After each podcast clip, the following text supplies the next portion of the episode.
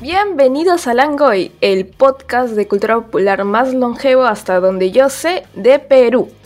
El día de hoy vamos a hablar de Blue Beetle y para este programa nos acompañan... Nos acompañan Carlos, el hombre verde. ¿Cómo están muchachos? ¿Qué tal todo? Tú presenta a alguien más, pues. Ah, ah, ah, oh, oh, uy, uy. No, le tocaba a Carlos. fe. Ah, bueno, no me habían explicado esa, esa estructura. Shh, sí, claro que lo hemos conversado, Carlos. ¿Cómo que no? Bu- Bueno. Anderson está con nosotros una vez más. Hola, ¿qué tal? No, pues tenías que pasarle a Daniela porque ahora yo tengo que presentar otra vez. Y Daniela Margot. Ah, hola, ¿qué tal, gente? Hoy ya somos los tres nomás. Pues somos los tres gatos que han visto Blue. Los que sí le hicieron caso al meme. Miau. Tres personas más. Mira, si teníamos tres invitados, esos sí van a ser los que van a escuchar, los que van a escuchar este programa. Ah, su, no, no, más cariño a mi cholo. Está disponible en HBO Max, no lo olviden. Si ya lo vieron, genial.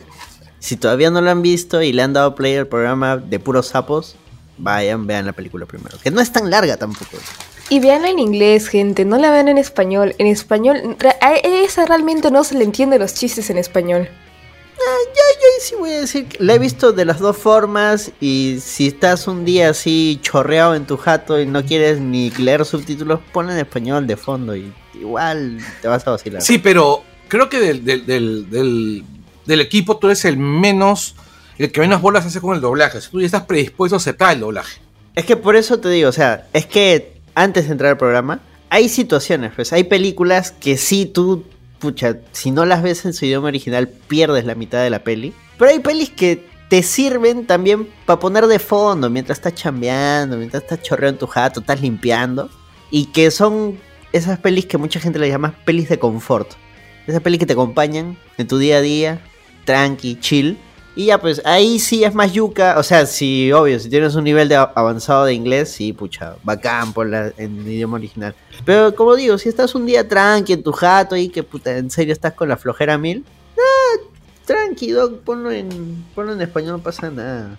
Más cariño a mi cholo, más cariño a mi Cuando, cholo. hable- cuando hablemos de la película, yo dejaré claro mi punto. O sea, yo creo que en esta película el español, como Menos mal, representación ese de la otredad, No está en la pauta. Daniela, pon orden, pon orden, por favor. Ups, ups, pero ya, a ver, ya, nos estamos desviando, gente. Ya, eso lo vemos en el programa. Ahorita sigue, según la pauta, la musiquita chévere. Y después, este, la introducción. Ya Bueno, estamos en la introducción, eso Sí, perdónenme, gente. Me pongo muy nerviosa, pero ya. Entonces sigue presente. Bueno, ya nos presentamos, ya. Pichula, noticias. Primera noticia, la política de rumba a la Navidad peruana nuevamente. ¿Cuántos años consecutivos son? Aprox. Cinco. cinco. Estamos preparando algo por el primer lustro de crisis políticas navideñas seguiditas, muchachos. Me pregunta que si llegamos a los 15, haremos un quinceañero como lo de. La idea es que se corte esa racha. 15 es too much. ¿Qué ha pasado esta semana? A ver, todos sabemos que... Vamos a hacer una breve cronología. Todos sabemos que Castillo la cagó. La cagó, se, se puso en bandeja y lo vacaron. Y entró Dina. Y Dina, desde ese entonces, hace un año aprox, a la fecha, también la ha venido cagando. E incluso ha habido manifestaciones y ha habido muertos, ha habido heridos. La cosa no está nada bonita y, y Dina simplemente ha hecho oídos sordos. Además, teníamos a una fiscal de la nación que estaba sospechosamente tratando de quitar a los fiscales que estaban investigando otros casos de corrupción. Y bueno, ella era la fiscal de la derecha, ¿no? La mujer del año, la mujer de la década, por denominada así por varios periodistas peruanos. Entonces, esta semana se armó el Royal Rumble y le sacaron unos chats donde la fiscal Patricia, ¿cómo es? Patricia Barreto, si no me equivoco, Carlos. Eh, Marita Barreto. ¿No es Patricia? No, Patricia Benavides, la Ah, fiscal. Patricia Benavides, estoy, estoy que combino dos personas. Patricia Benavides coordinaba mediante sus asesores y asistentes con los congresistas este favores, ¿no? Favores judiciales a cambio. Eh, Tú me rascas la espalda y yo te rasco la espalda. Entonces, Se armó el despelote. Ella dijo, no, eso es mentira, no, acá no pasa nada. ¿Saben qué voy a hacer? ¿Saben qué voy a hacer para que me crean? Voy a denunciar a Dina porque Dina es culpable de los asesinatos y bla, bla, bla, bla. Cosa que no ha hecho hasta la fecha. Literalmente fue traca. Además, que un fiscal de la nación no puede poner una denuncia de ese tipo. Así que, puro floro. ¿Y qué dijo Dina? Dina dijo, ya pe, investigame, pe, ¿qué chucha va a pasar? Es más, renuncio en mi inmunidad presidencial para que me investiguen. ¿Y ¿Qué saben qué gente? Es irrenunciable. Claro, el presidente no puede hacer eso tampoco. Entonces, ambas están hablando huevadas. y no son los de hablando huevadas. o sea, Que suelen decir cosas con más sentido que las que dicen este par. y eso es grave. se pasaron, o sea, eh, o sea, están que se pelean así puro show para que por lo bajo eh, ya deben estar arreglando, ¿no? Hoy no me quemes, fe, no me quemes, loco. Y puta. Ahorita es todo un lío, justo puta para Navidad, fe, no. Pero, o sea, acá hay un tema importante, ¿no? O sea, en principio cuando se descubre esa mafia, quien había descubierto esta mafia era Marita Barreto, ¿no? Que era fiscal coordinadora especial contra la coordinadora del equipo de fiscales contra la corrupción. Y durante la madrugada, entre las 10 y las 4 de la mañana, este, ¿cómo se llama la, la fiscal? Hasta las 10. este O sea, durante la madrugada hasta las 10. Ent- entre las 10 y 4. Y 10 y 4 de la madrugada, 10 de la noche y 4 de la mañana, Ay, ya está bien. la, la fiscal destituyó a la Barreto, ¿verdad? Destituyó a la Barreto, o sea, para protegerse de la investigación, ¿no? Pero justamente en la mañana fue la el allanamiento, ¿no? Las destituciones son, corren a partir de las 24 horas de la publicación, ¿no? Claro. Esa vaina iba, o sea, le daba como 48 horas a la Barreto para hacer lo que, lo que hizo. Y bueno, ella acaba de, el fiscal al que, al que Benavides eh, nombró como, la, como reemplazo de Barreto, de Barreto, ha renunciado al cargo. Este, este Benavides nombró a otro fiscal y el fiscal no ha aceptado. Entonces está complicada la cosa. Y Barreto ha. Barreto ha apelado, ha apelado su destitución, este, el- con, lo, con lo cual, pues, como sabes, queda, queda este, como toda apelación congela el proceso. Y además ha solicitado una medida cautelar ante la Comisión Interamericana de Derechos Humanos por represalias y acoso, ¿no? De la Benavides. O sea, la cosa está poniéndose bien jodida porque, en principio, entre todas las cosas que van a ocurrir, que van a ocurrir, es este. que finalmente, más temprano que tarde, va a caer la Benavides. Va a caer, o sea, en ese momento la Junta Nacional de Justicia está, está sesionando permanentemente y probablemente en tres o cuatro días, porque es más o menos son los plazos de los cuales la, la Junta Nacional de Justicia puede emitir un dictamen, la van a suspender previamente a la investigación y al proceso, este, el, el proceso que probablemente termine en su destitución. ¿no? Y si cae Benavides, probablemente caiga Dina.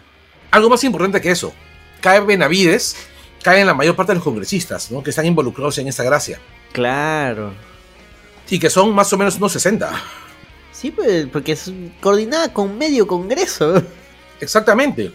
Ahí- entre ellos, y entre ellos, entre ellos Chabelita. Fujimoristas, Chabela, este, gente de Perú Libre, gente de, este, del partido magisterial que vendría a ser el de Castillo, este, varios de, de la derecha, o sea, con todos, con todos, acá no discriminan, acá, acá se olvidan que son derecha, izquierda, centro, no, acá no, El tema es que no importa de qué, de qué espectro son, sean, ¿no? Son corruptos todos. exacto. Unidos por la corrupción. Exactamente. Lo que más me da risa es que estamos en una crisis así bien pendeja. Y han salido todos los huelepedos de Castillo a decir, ya ven, Castillo tenía razón. ¿Qué chucha tenía razón Castillo? Castillo no hizo ni mierda cuando estuvo arriba. ¿Y sabes qué es lo más gracioso?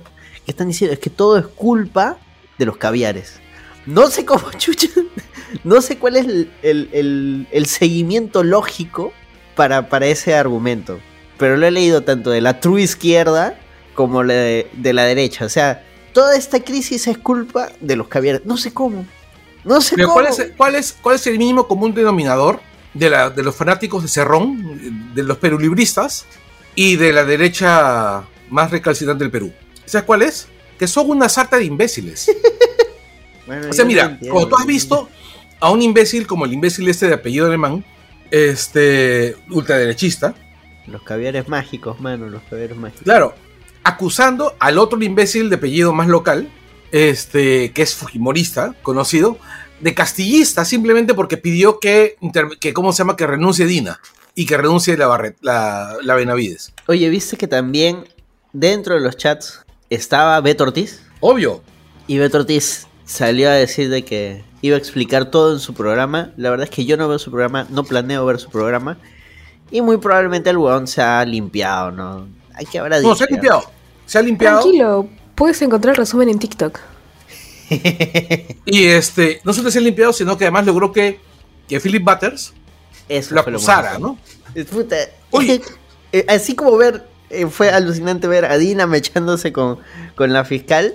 Puta, Beto Ortiz mechándose con, con este, con Philip Butters, puta, weón, que- Mecha de mecha, weón, puta. Es el Pero- Royal Rumble, weón, de la corrupción. Pero este, hay un tema bien que yo no, no logro entender, ¿ya? Primero es, ¿qué perturbadoras son las muecas que hace Philip Butters cuando habla? Me encanta porque de todo el contenido te fijas en la cara de Philip Butters. No, es que el lenguaje, el lenguaje corporal es importante. También dice mucho, Eh, es parte Pero Philip siempre se ha expresado así, siempre ha sido bien expresivo, desde que este, hablaba de fútbol. Siempre su, su, su rostro ha sido bien expresivo cuando está lleno de ira, cuando quiere ser sarcástico. No, no, claro, pero, pero ahora está siendo peor, ¿no? O sea, esa es una. Lo otro es, los comentarios de Butters, básicamente, este, ¿cómo se llama? Son, pasan por la descal- mera descalificación personal, ¿no? Yo te he dado de comer. Zuka. Y es, y es estúpido, ¿no? O sea, yo recuerdo cuando Beto Ortiz sacó este, este reportaje sobre el departamento de Butters en el golf, y Philip Butters se ufanaba de tener su departamento en manos de un testaferro, ¿te acuerdas? Pero Carlos, se están peleando dos ratas, pues. O sea, no, no, o sea, obviamente yo no le estoy dando la razón ni a Butters ni a Beto Ortiz. Me parece. Claro, son dos ratas peleándose, pero a lo que, a lo que yo voy es, vamos, qué divertido es esta vaina, ¿no? O sea, porque es- son dos ratas que deberían estar presas. Por ejemplo, cuando, cuando le dijo, tú te fuiste a México supuestamente porque Castillo te estaba persiguiendo. Y eso es lo que todo el mundo... Ese vendió que se iba a México porque Castillo lo, iba- lo estaba persiguiendo políticamente, que lo iba a matar, no sé qué, qué sé yo. Cuando en realidad se fue porque puta hablaba pichuladas en su programa y la gente se puso a manifestar en, en la jato de Beto Ortiz. Y se le hizo a Chi, Claro. ajustó el Asterix y se fue. Esa vaina debe ser un, y esa vaina debe ser un, este, ¿cómo se llama? Un ejercicio bien fuerte ¿eh? para él. Porque esa vaina ya no- esa vaina no- Se puso turbio el tema. Mejor pasemos a la siguiente noticia. La Siguiente noticia, que también tiene que ver con política. Hay un posi- una posibilidad de indulto de Alberto, a Alberto Fujimori. Esta es la huevada más enredada de todo. La, la más enredada. Porque el Tribunal Constitucional sacó una. Este, una resolución, una respuesta a no sé qué pedido. Donde dice, ah, sí, acá está todo normal. Y listo. Y esa es la respuesta. Para que todo el mundo lo interprete a su manera. Porque todo el mundo está que dice, no, eso quiere decir que están librando al chino. Y otro está diciendo, no, eso quiere decir de que el chino se queda en, cana. Técnicamente, la revisión que se había solicitado por parte de la defensa de- de- del chino, lo, lo que dice el Tribunal Constitucional es no, no procede, simplemente todo se queda como estaba y se mantiene el este eh, la sentencia. En teoría, hasta donde había leído, era eso. Sin embargo, lo que dice la defensa de Fujimori es que no, esto puede ser interpretado por él. Este. ay, ¿Quién tiene que ver esto? El penal. ¿Pero cómo se llama? ¿Juzgado penal? Eh, no, el INPE. Ya, el INPE. El INPE es quien tiene que resolver esto y según lo que dice la resolución, este sí podría... Está en manos del INPE si dice que sí o si dice que no. Lo cual es estúpido, pues no es cierto. Claro, tengo entendido que tendría que acogerse a las recomendaciones de la Corte Interamericana de Derechos Humanos que dice que uno, este Fujimori tendría que pedir disculpas y reparaciones por los delitos por los cuales ha sido sentenciado, cosa que no va a hacer. Este, no, creo que eso nomás y por ahí no creo que, que otro, creo que era disculpas y este la compensación. Así y es. ambas Cosa cosas que- no lo va a hacer. o sea, porlas, va a seguir adentro. Pero puta, nos van a seguir teniendo en vilo con esta huevada. No, yo creo, yo creo que acá el tema es bien simple, ¿no? Está usándolo como elemento distractor para sacarnos de la discusión de Dina, ¿no? O sea, ahorita el, el Ministerio Público está limpiando sus bases de datos para sacar todas las comunicaciones, borrar todas las comunicaciones que hayan tenido las partes, que pueden ser usadas como pruebas. Sí, pues, o sea, ahorita eso ha sido un chongo que es puro show de momento, porque no, no resuelve nada, no, no pasa nada. Obviamente. Ahora, si se quieren poner cagones, así como lo hizo PPK, ¿no? Si quiere Dina en, 24 y dice, no, sí, sale el chino. Y nos caga a todos. Mira, lo puede hacer. Ya pasó. lo pueden hacer y terminaría pasándolo exactamente lo mismo, ¿no? De todo el proceso detrás y tanta vaina más para anularlo, pero con una demanda, con una demanda ante la Comisión Interamericana de Derechos Humanos por ese tipo de vainas, por ese tipo de, situaciones, puede ser más complicada la situación internacional del Perú, que de por sí ya está siendo complicada. Puta madre, puta madre, puta, qué, qué tal lío, qué tanta huevada.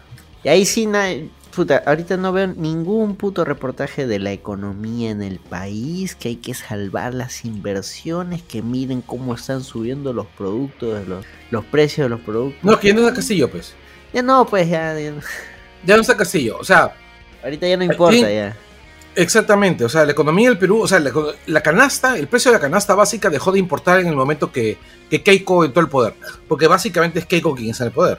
Bueno, por como está todo el lío ahorita, en realidad son varios grupos que están que se oh. mechan ahí por.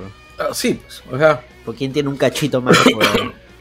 Así es. ¿Sabes qué es curioso? Este. Latina, anteriormente conocido como Frecuencia Latina, Canal 2 para Lima, en otras partes del Perú, no sé.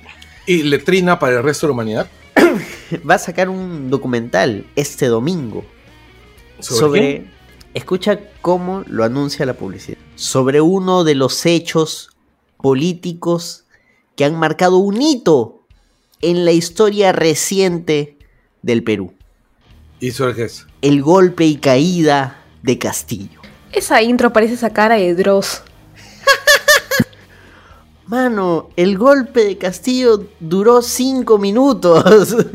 no llegó ni a golpe, eso fue un coitus interruptus, no se vino.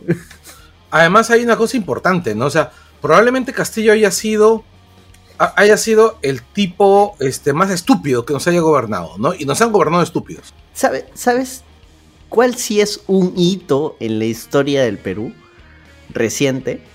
Y que fue así alucinante, este, cuando Vizcarra cerró el Congreso. Esa vaina no me la creía, weón. No, definitivamente. Y yo, y mira, por un lado, por un lado, mi, mi, vocación, este, ¿cómo se llama? Democrática, me obliga a exigir la, la, separación de poderes, ¿no? Pero, por otro lado, por otro lado, este, pucha, me da muchísima pena que Vizcarra haya permitido que haya, que vuelva al Congreso, ¿no? No, pero a, lo que iba es, ese hecho es mucho más relevante que el golpe de Castillo. Porque el golpe de Castillo, como te digo, ni siquiera fue. El golpe que no lo fue. Que pasa, lo que pasa es que también el tema con, con Vizcarra. El tema con Vizcarra también es que el. El este. Bueno, que ese golpe, digamos, que esa, que esa, ¿cómo se llama? Que esa que la disolución de ese Congreso permitió también una serie de, elementos que son, lo, que son el referéndum, ¿no? Pero por eso, a lo que voy es, eso sí es un hito. eso sí es un, elemento que cambió eh, el panorama tal y como, lo conocíamos hasta ese momento. Por, totalmente de acuerdo. No, no el golpe de Castillo, pero el golpe de Castillo puta, no duró ni, ni, cinco minutos. duró un par de horas. Y, al final, este, y terminó en Canal eh, ese mismo día, y listo. Y, eso es todo. O sea, y van a hacer un documental de esa huevada. Me indigna esa huevada. es que tienen que. Se ven obligados a, ¿cómo se llama? Tienen que mantener, tienen que mantener el aparato ideológico del, de la estupidez que están haciendo. Pues, o sea. ¿Sabes qué otro momento es alucinante en nuestra historia política reciente? El indulto a Fujimori, güey. ¿Cuál de todos? PPK indultando a Fujimori en Navidad. Puta, huevón, esa huevada, puta. Todo insolado en su casa de playa. huevón, esa huevada, sí, cambió todo, cambió todo. Claro, porque, se esperaba. Eh, eh, no, sobre todo porque además la gente no esperaba. y aparte estamos adelantando una conversación que deberíamos tener en, unos días, ¿no? Ah, sí, sí, sí. No, bueno, yo, yo lo traía a acotación por, por el documental este que van a Sí, claro, Sacar pero en Latina, una hueva. la verdad, mira, la verdad, yo no sé cómo tú puedes ver esas vainas. O sea, cómo ver latina, ¿no? No, sale el spot, pues, ¿no? Tomando lo desayuno pasa- está ahí el spot, ¿no? O sea, Creo, hace, no, hace Además- cuánto tiempo, hace cuánto tiempo además, No por el más que no lo vea, existe, Carlos. Así no lo ve, así lo evite, existe. sí, sí, sí. Y hay un culo de gente que va a ver esa vaina Obvio. y que técnicamente están siendo adoctrinados, lo que pensar. Porque los domingos es un día en que la gente Mm. ve televisión en familia. O sea, hay niños que van a crecer pensando que Castillo efectivamente ha sido lo más dañino para la historia política del Perú. Más que Alan, más que Fujimori, más que cualquier otro presidente de mierda que hayamos. Lo cual, puta, ni cagando. El pata ha sido más irrelevante que... Sí, definitivamente. y ha sido un presidente.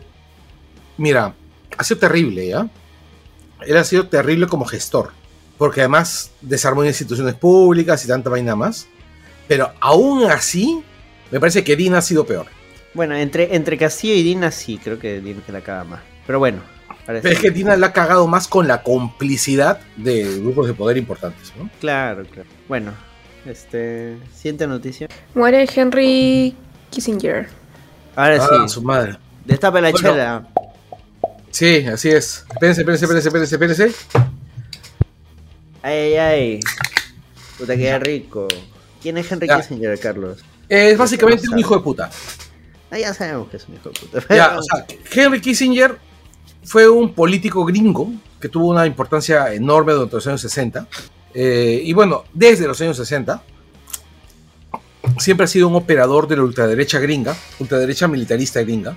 Este, el- es responsable de la militarización de la política gringa.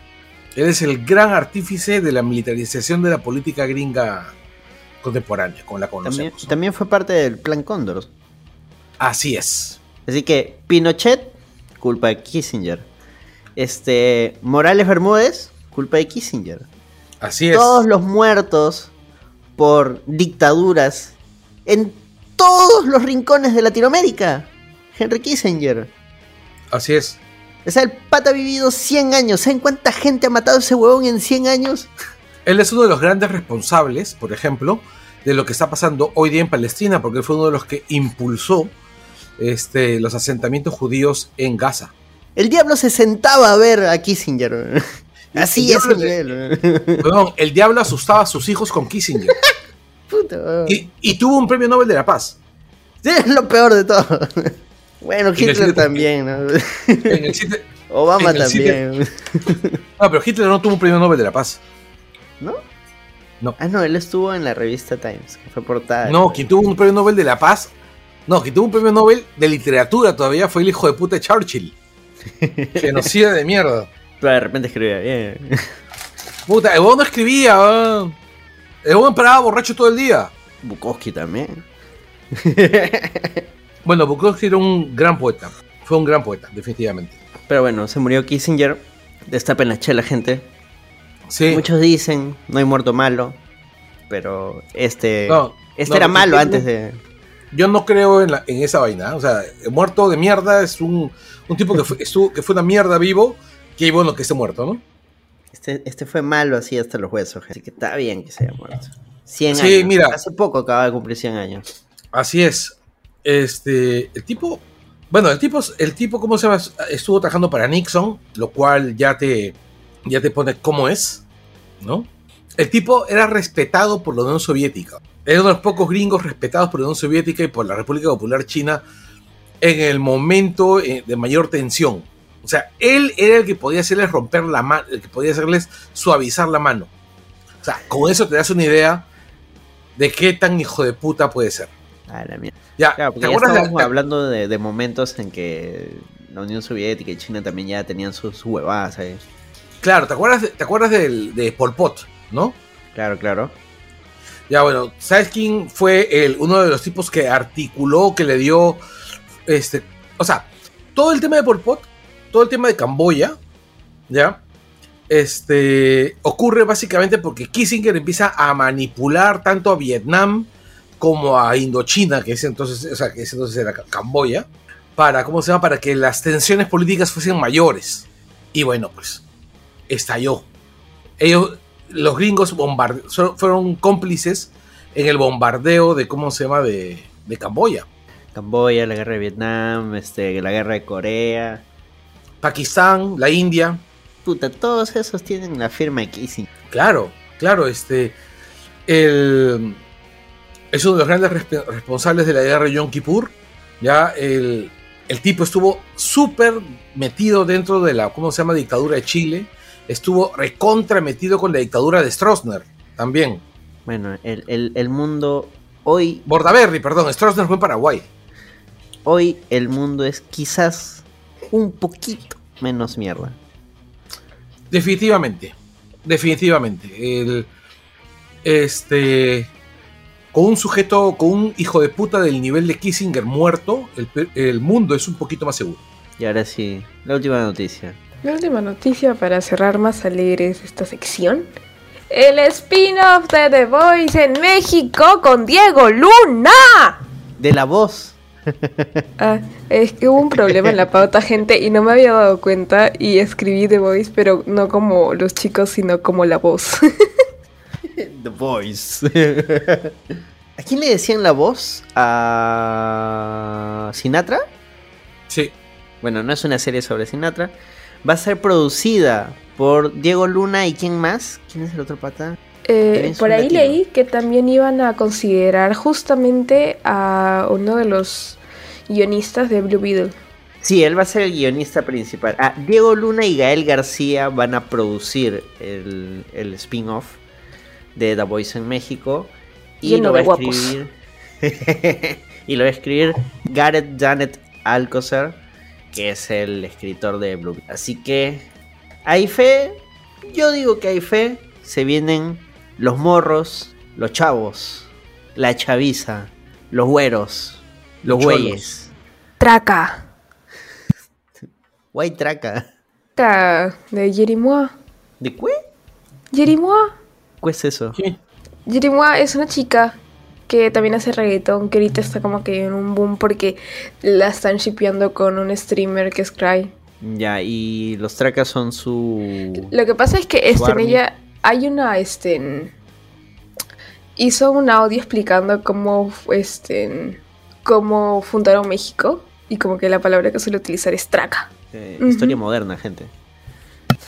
Historia de TikTok. Bueno, este. ¿Hay Mira. fe?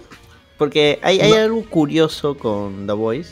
The Voice ya tiene cuatro, tres temporadas, ¿no? Tres temporadas, un spin-off que es Gen B, que salió bueno hasta donde sé.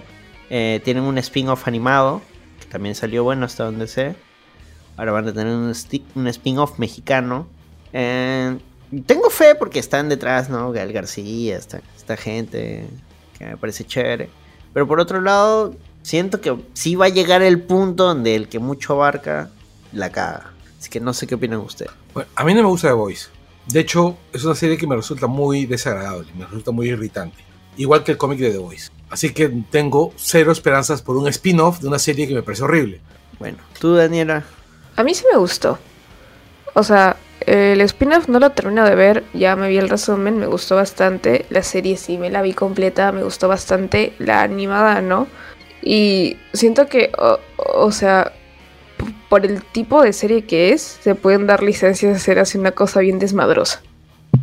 mm, como había leído por ahí, eh, la tiene difícil por, por el tema de cómo superar el nivel de violencia de la realidad mexicana. Está bien yuca, o sea, superar el nivel de violencia del narco es bien difícil.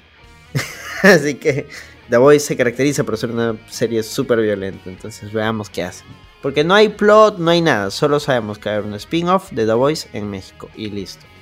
Representación latinoamericana para el mundo, gente. Bueno, representa- representación mexicana, ¿no? Pero ya eh, siempre que hablen Latinoamérica, ahí nos subimos todos al barco. Claro, de repente es como, como complementario porque sé que la, la- el spin-off termina en un punto con un personaje de, digamos, la serie original y justamente la siguiente temporada de la serie original comienza un mes o unos días después del el término del spin-off. Entonces como que por ahí le puedo tener fe de que algo interesante y así. Además que puede ser interesante que haya algún cameo de los personajes principales yendo a México. Sería un sería chongazo. Con el filtro amarillo cuando ellos lleguen. ojalá, se burlen de esa vaina.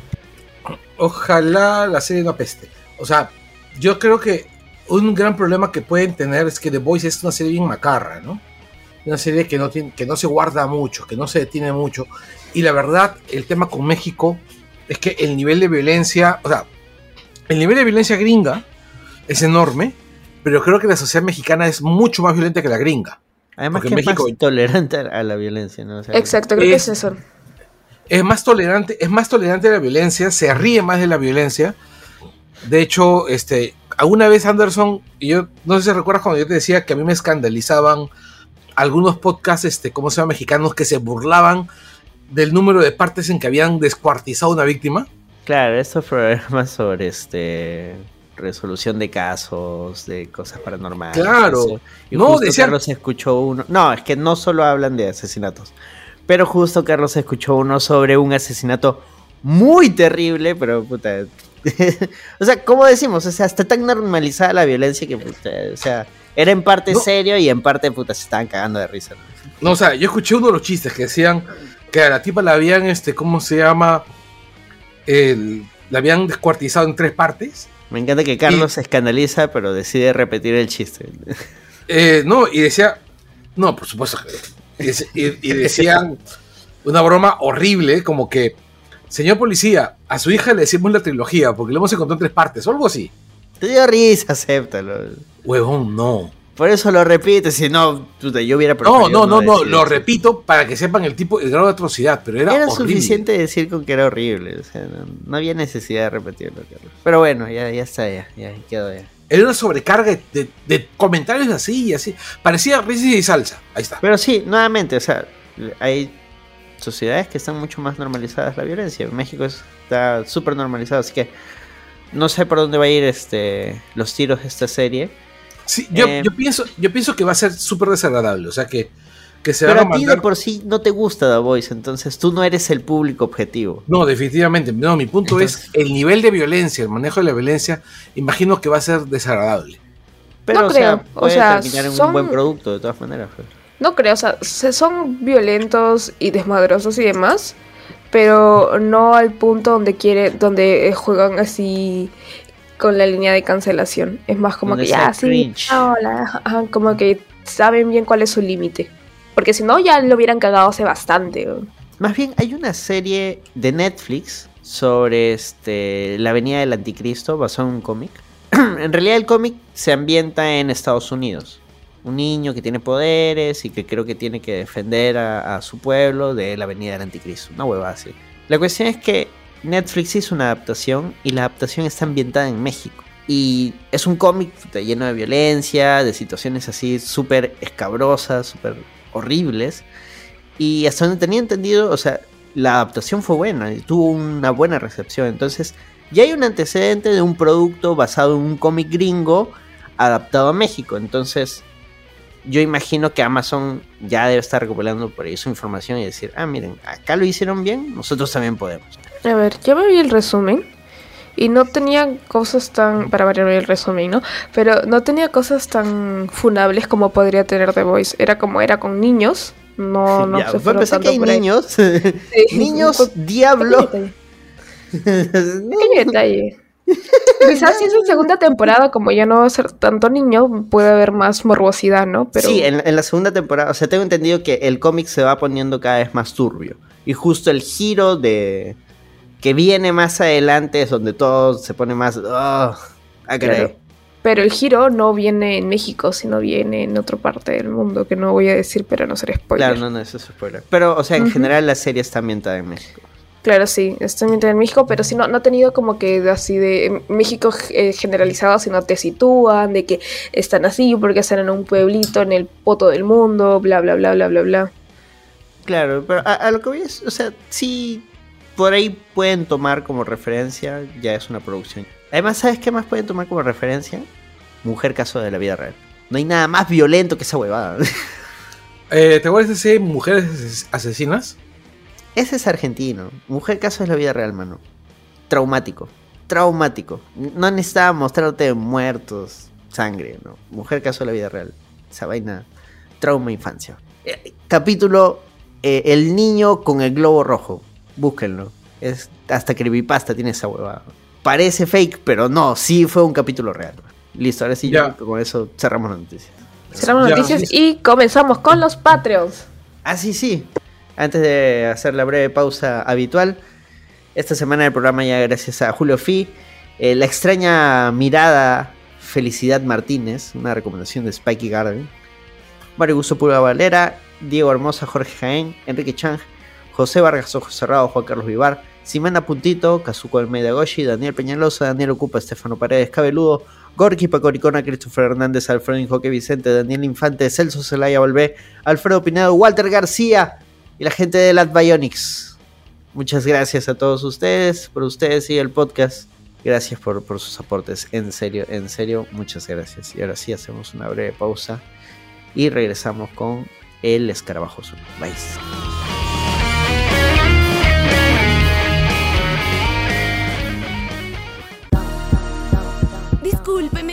Señor Reyes. ¿Ya quitaste el chicle de esa silla o qué? Todo ahora me parece inalcanzable. Pero siempre caes de pie, hermanito. Eres Jaime. Es que ellos no salen mucho. Jenny, Protégelo con tu vida, pero no lo abras. ¿Fuiste a conseguirnos trabajo y vuelves con una hamburguesa?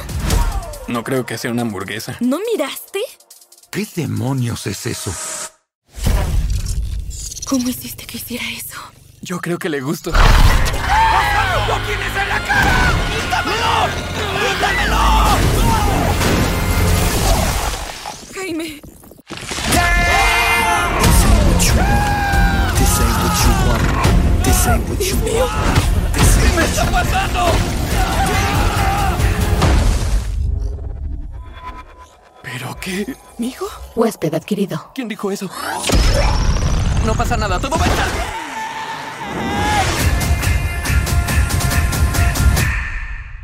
Ah, ah, Estoy en el espacio. Sistemas de reingreso, listos. Espera, espera, no, no.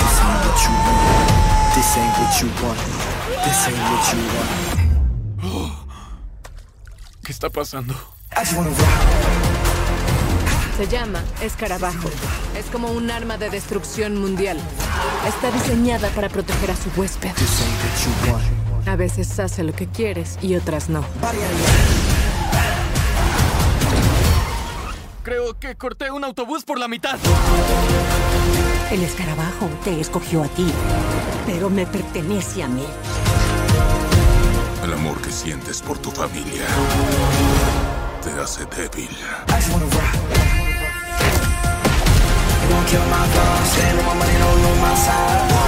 El universo te hizo un regalo. Debes averiguar qué quieres hacer con él. Lo que sea que imagines, puedo crearlo. A divertirse.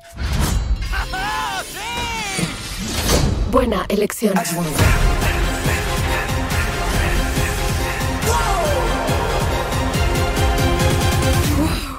Es estilo Batman. Batman es un fascista.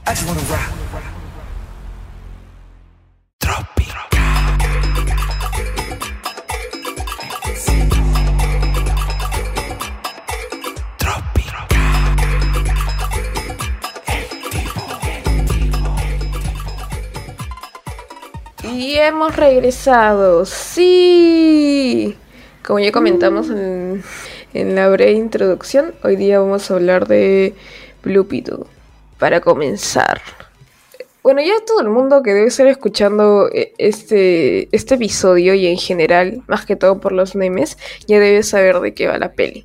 La peli va de un superhéroe latino, bla bla bla bla bla bla bla bla bla bla, en una especie de Miami futurista. Pero tratando de introducir el programa, eh, ¿creen que la familia mexicana fue como que cliché? Yo considero que sí, pero no me incomoda. O sea, son clichés que uno puede utilizar clichés para describir algo que no conoce.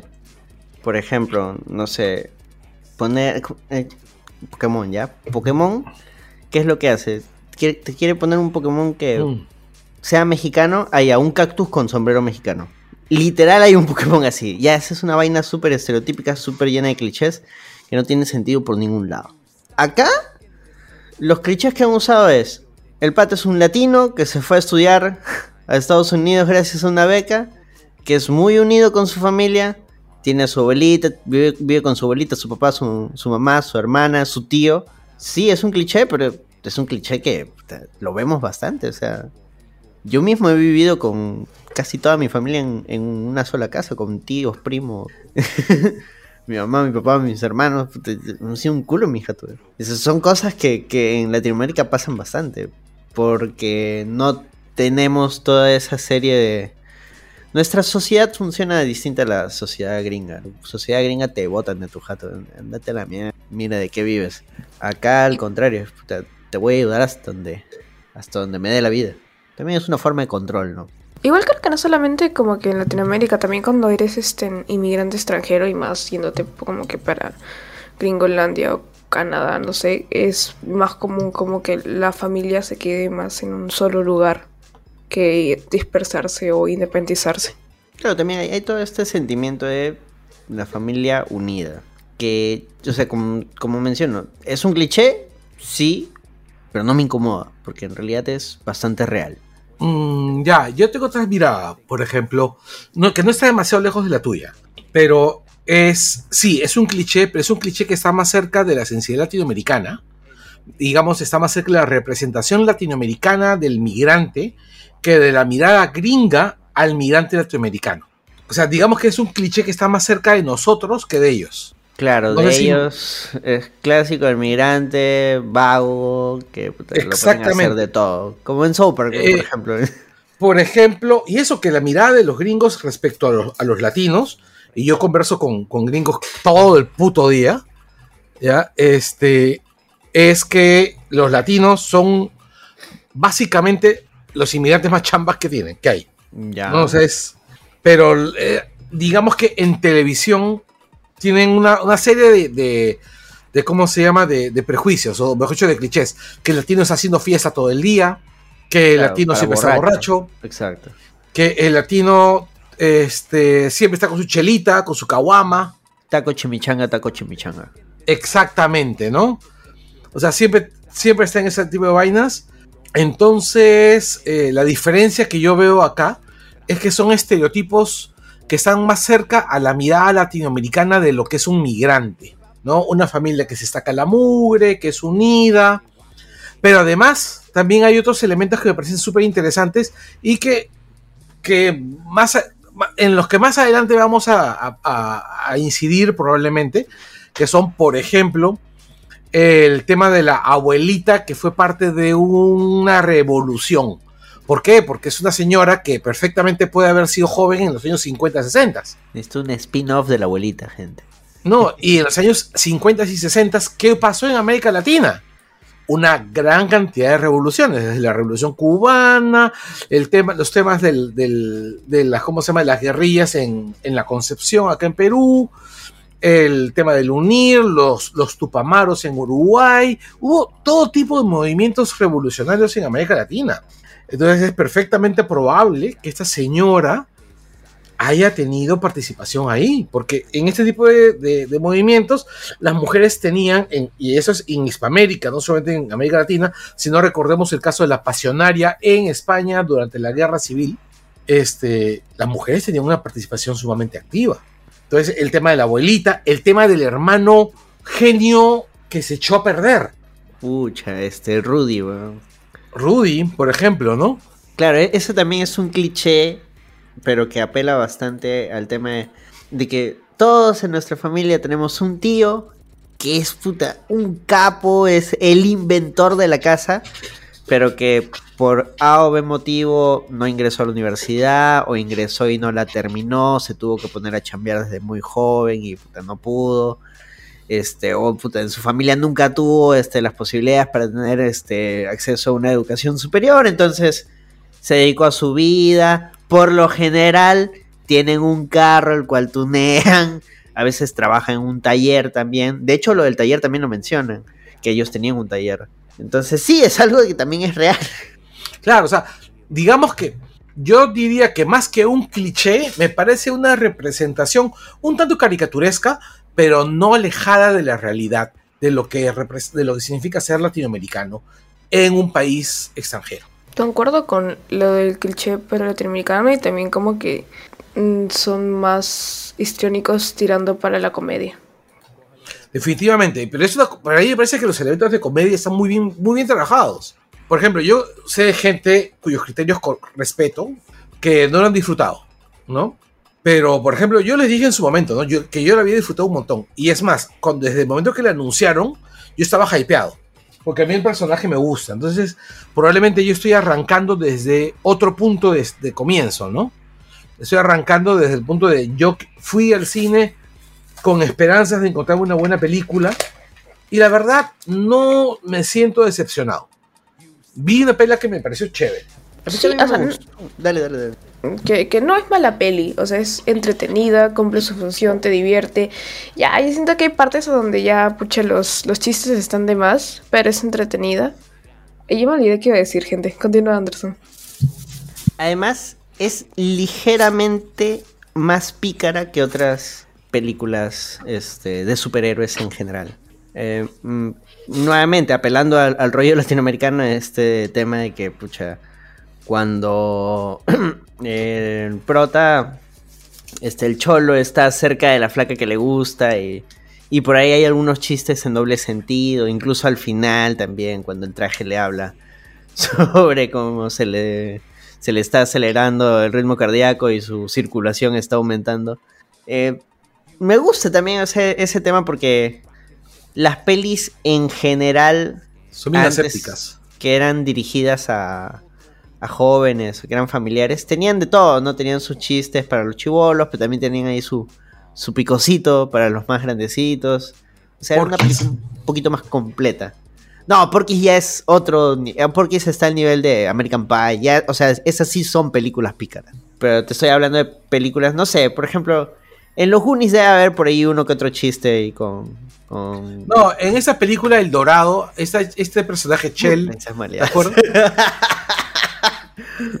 o sea, hay una parte donde literal le está haciendo una felación al otro personaje. Puta, sí, güey. Es película de mi infancia, pero sí, me di cuenta muy tarde. Claro, uno de chubolo no la capta. Cuando eres más grande, uno dices. Ellos no estaban durmiendo.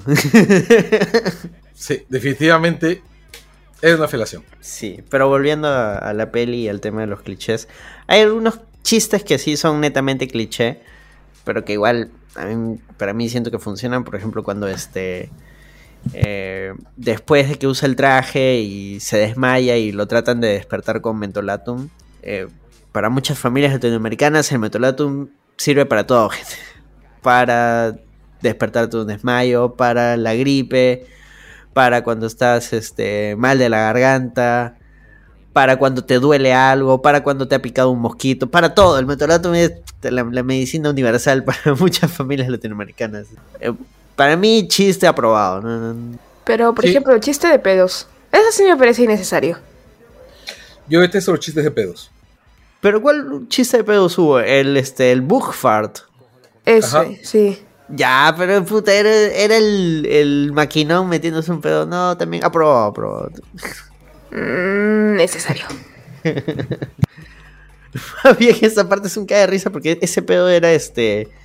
Era un gas venenoso. En esa escena mueren soldados como mierda. Los, sí, en esa... los envenenan. Puta. Y otro detalle más es que, de hecho, hay escarabajos que lanzan un gas tóxico al culo. Está, ¿ves? Es canon, es canon. y, y otro detalle es que ese aparatejo lo hace Ted Kort. Y Ted Kort es el creador de el, bueno, el Arquímedes, que era la nave de Ted Kort. Es la inspiración del, de la nave del, de la nave de, no, se llama Bug, que es la inspiración de la nave de, ¿cómo se llama? Del Oldman de, de ah, ¿cómo se llama? Este, Watchmen. De Watchmen. Porque bueno, Blue Beetle es el template para Oldman.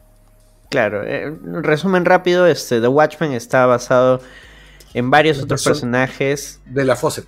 de la Fawcett que luego adquirió DC, solo que eh, Alan Moore dijo, no, voy a inspirarme, no voy a tomar los mismos, porque yo quiero hacer mis personajes. Y no quiero que de ahí los prostituyan ni que saquen más cómics de esta huevada. Cosa que DC dijo, sí, sí, sí, sí, sí, sí. Y luego se lo pasó por el forro y sacó continuaciones y más. eh, no, pero en realidad DC estaba comportándose de manera bien decente con, con Moore. Hasta hace poco. Pero lo que ocurre es que el tipo que hizo el trato con Moore fallece. O se retira, no, no recuerdo qué pasó. Han esperado que se muera para cagarlo, bien pendejo. Sí. Eso se llama ser buitre. pues. Ah, eso se llama ser empresario. O sea, Caos. eso se llama ser empresario. Los empresarios suelen ser así. Bueno, yo creo que antes de, de pasar a qué personaje nos pareció mejor o, o a qué villano o quién es el verdadero villano de la película, hay que saber de qué va la peli, la trama en general. Exactamente. Daniela, tu apoyo. Ya bueno, todo comienza con Jaime, Jamie para los amigos gringos, regresando a su casa después de haber terminado su linda y aparente bonita vida universitaria. Me cagué de risa, realmente me cagué de risa y fui la única en mi sala que se rió con ese chiste de el men con su birrete preguntándole a- al señor cómo me veo y que le responde endeudado. Me cagué de risa con ese chiste. Claro que en español no tenía tanto sentido, pero en fin. Y regresa y su ¿Qué, qué familia es lo que le dice exactamente? O sea, él, él le pregunta cómo, cómo se veía y, él me- y el señor le responde viendo Tinder diciendo que se veía endeudado. Ah, ya, claro, sí, sí, que luce endeudado. Oye, Ujú. güey, turbio ese viejo sapeando Tinder. No sé, para Bueno, mí que tiene en- un perfil en- fake. Bueno, en, en realidad el tema es que en Estados Unidos la educación es básicamente un privilegio, pues, ¿no? Sí, sí. Más que acá. Sí, sí, Y- no, ya te endeudas el culo, literalmente, por estudiar. De hecho, una vez eh, yo leí una serie de testimonios de gente endeudada, de que contaba cómo habían estudiado, cómo habían pagado sus estudios, y pucha, huevas, bien turbias. Bueno, O sea, habían de- de la- desde la historia de la flaca que, literal se ha prostituido para poder pagarse los estudios, para no tener deuda, hasta los huevones que ha- han terminado los estudios con préstamo y han trabajado 20 años para pagarlo, ¿no? O sea, y básicamente ese préstamo los ha condenado a la pobreza, ¿no? En este caso, no estoy muy seguro si la película lo menciona, pero él gana una beca, ¿no? Él Gana una beca, gana una- no recuerdo exactamente, pero hay un tema de una beca, sí, Ajá. Porque él viene de estudiar de Ciudad Gótica. así es. Así que Pero regresa. también. Pero Pero- también hay un tema con que lo joden diciendo que básicamente que él que él ha estudiado para pero, y que al, al irse a estudiar los ha como se llama les ha dado la espalda, ¿no? Mm, no No, tanto. dicen eso. No, no, no. La hermana. No, no. Ah, la hermana era cagona, no era por No, eso. Sí, la, la hermana es cargosa nomás. Porque Sí, sí, no. eh, el rollo ahí, o sea, el, el- el primer conflicto que hay es, y que esto también es un rollo bastante latinoamericano, que la familia hizo todo su esfuerzo por seguir adelante, hizo todo su esfuerzo para que Jaime pueda estudiar fuera, para que él Sí, pueda jo- tener un mejor futuro a lo que ha tenido actualmente su familia. Y Claro. precisamente él regresa, él es la esperanza de, de la familia. Ahí ahí hay un detallito bien bacán que nuevamente apela al tema del cliché, pero que yo digo, no hay absolutamente ningún problema con eso. Cuando le dicen algo así como que tú eres el primer, el primer Reyes que ha terminado, que tiene estudios superiores, que ha terminado la universidad. Porque esa es la historia de un culo de gente en Perú, en México, en Latinoamérica. Nosotros, varios de, nosotros de, mi generación, nacidos a finales de los 80s, inicios de los 90s, somos muy probablemente la primera generación de nuestras familias eh, que hemos tenido un- estudios superiores, que hemos tenido el acceso a, a universidades. Nuestros padres genuinamente se han sentido orgullosos. Mucha gente no, no entiende, ay, ¿por qué los papás se meten tanto si ya, ya son grandes, ya están en la universidad?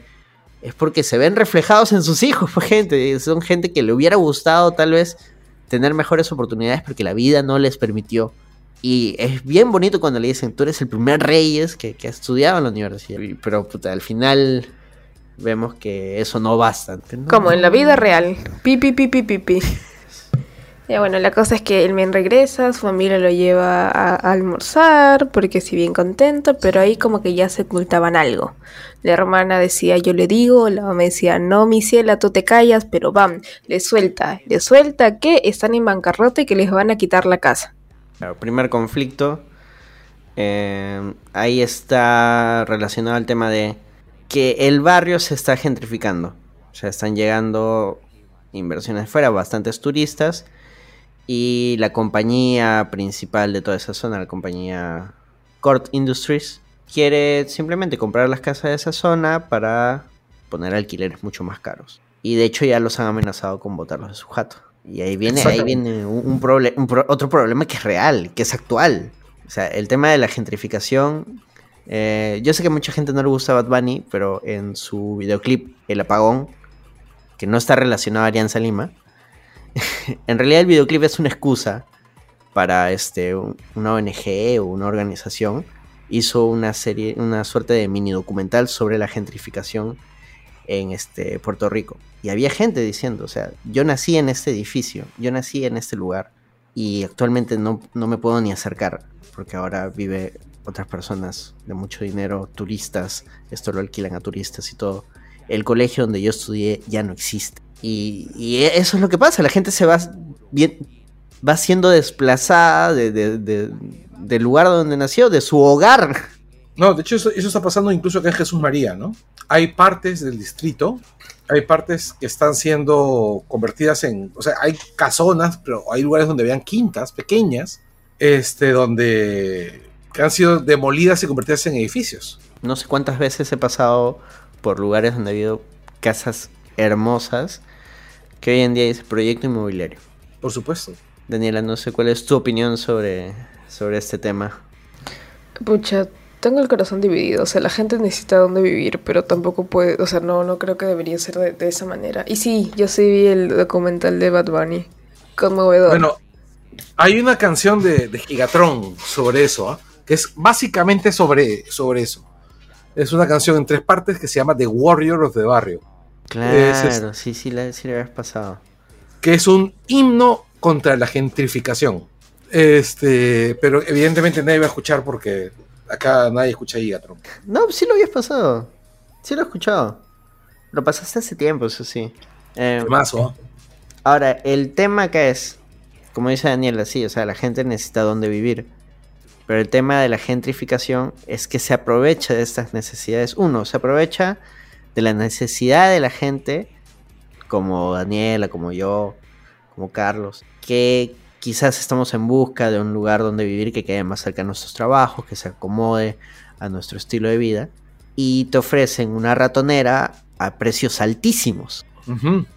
Ese No, es pero no solamente es eso, ¿no? Destruyen el barrio donde están yendo. Por Claro, por ejemplo, eso, vamos una- por, por partes, por partes. Claro. Ese, ese es uno de los problemas. Dos, el tema del turismo. Entonces, ¿quiénes son otras personas que necesitan quedarse en un lugar, en este caso momentáneamente, y no desean pagar un hotel? Los turistas. El boom del Airbnb también es una burbuja. Y todo esto desencadena en lo que está mencionando Carlos. Dale, Carlos. El tema es, por ejemplo, este, yo, vivo en una zona que era de bajo tránsito. ¿Ok? Este, bueno, ya no es de bajo tránsito.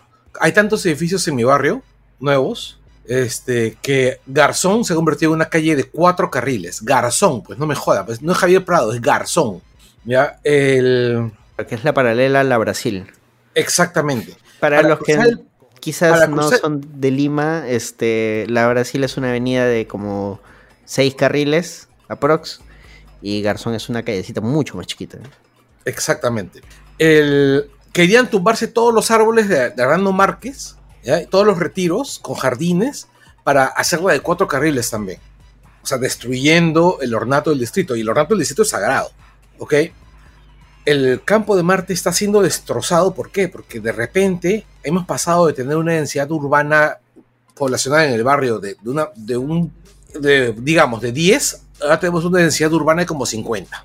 Hay como 5 o 6 veces más personas en el distrito y muchas de esas personas pues no conocen el barrio, no conocen el distrito, no conocen las reglas del distrito, este, no tienen ningún respeto por, por las zonas históricas del barrio, tienen se meten a los parques, por ejemplo, el parque del bombero, que tenía jazmines hermosos, se los han bajado.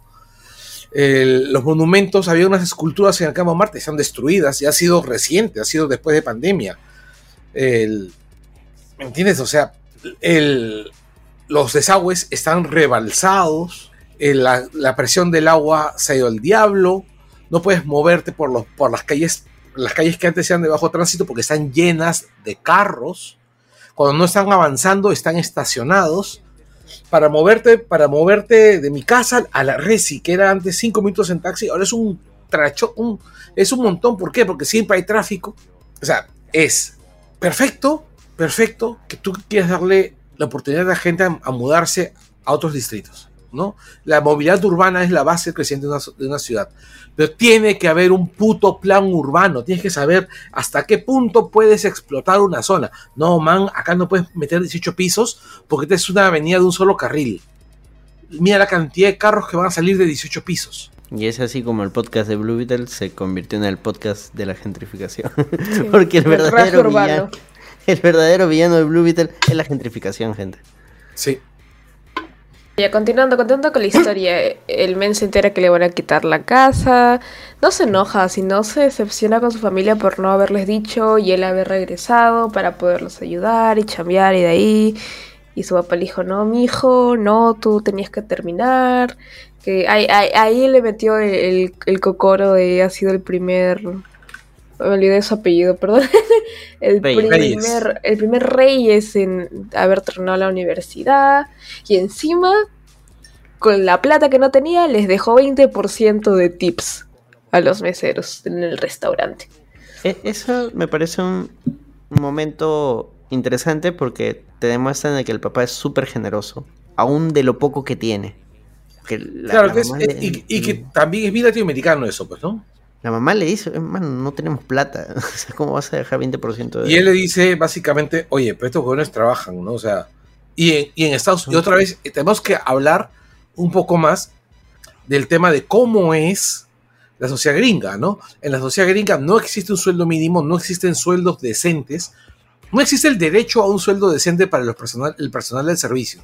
Entonces, el sueldo de las personas que trabajan en un restaurante depende de las propinas. Y se considera mala educación dejar menos del 15%. Bueno, acá más que por educación lo hace porque, él- y él lo dice, ¿no? O sea, ellos están ahorita peor que nosotros. Así que hoy por ellos, ya mañana nosotros. Y Claro, pero- Me, me gustó cómo Daniela este, comparó este lugar a Miami. Porque sí, pues Miami es básicamente... Miami es Latinoamérica. Es claro, latino. Miami es un ejemplo de lo peor de América Latina. Miami sí, eso es como que un gueto. Pero con playas bonitas según TikTok. claro, sí. Eh, en Scarface se puede ver cómo empieza todo ese rollo, ¿no? Como eh, encerraban a todos los migrantes cubanos de diversas partes del mundo, los encerraban en guetos, básicamente. Y de ahí ya todo eso se fue desbordando y se generó más criminalidad y todo el rollo. Y ahí el cómo manejaron la situación es lo que generó la situación. Pero bueno, ese es Scarface. Otro día tal vez la de Scarface. Volviendo a- al Blue Beetle. Volviendo con la historia, entonces aquí mi causa recién egresado se pone a chambear con su hermana de limpieza en una mansión de una tipa súper rica. Para esto me olvidé de comentar la parte inicial que se ve a la villana de esta historia que aparece primero. Espérenme que esté viendo el nombre porque me olvidé. Es Susan Sarandon. Así es. La Me actriz acuerdo es su cara, Susan pero no su- Sarandon, y Victoria la Corto. vi- Sí, Victoria Corto. Solo sé que se apellida Corto. Claro, que es la, supuestamente es la hermana de Ted. Ajá. Y lo odia. Bueno, de eso, ahí lo ves en esa parte. Al inicio ves que encuentra algo y está muy contenta. Luego ya cuando va a su mansión porque va a tener una super mega archi reunión, se encuentra con su sobrina, Bruna Marquezine. ¡Yay! Sus fans, sus fans, Daniel. Que, que honestamente en ese momento me enteré quién era. Eh, yo estaba gritando el nombre de Bruna en el chat de Langoy desde que lo anunciaron. sí, No, no, pero- Daniela ya te lo había dicho, Carlos. No le prestes No, no, pero- atención a Daniela. No, sí, pero recuerdo que en ese momento me, estaba- me, me olvido, yo tengo años ya. Ella es Jenny Cort, la hija de Ted Cort. Chan, chan, chan. Personaje, claro, personaje que no existe en la. ¿Victoria existe también en los cómics? Creo que no. No, en realidad no existe. Victoria, Ah, sí son- Victoria son existe, creo que sí. Pero Jenny no. Bueno, pues para, para que avance la trama. Ahora, acá ya nos presentan a la villana, que es Susan Sarandon. Que la villana es lo más flojo de toda la película. Porque siento que es mala porque es mala. Mala porque quiere plata. En realidad no es que sea mala porque es mala, o sea, ahí discrepo. Es por lo que dice Daniela, ¿no? O sea, es. En realidad no es mala, sino que ella es una representación, y para esto tenemos que recordar una cosa. Esta es una película muy ochentera, ¿no? Con una dinámica muy ochentera. Incluso el tema, casi, el, casi toda la pela tiene un aspecto. ¿Cuál dice el término? Dark Wave. O. Uh, No, el esa- es, es Soundwave, mejor dicho. Sí, Se ve bien, bien este, con Miami Vice. Claro, claro. Ajá.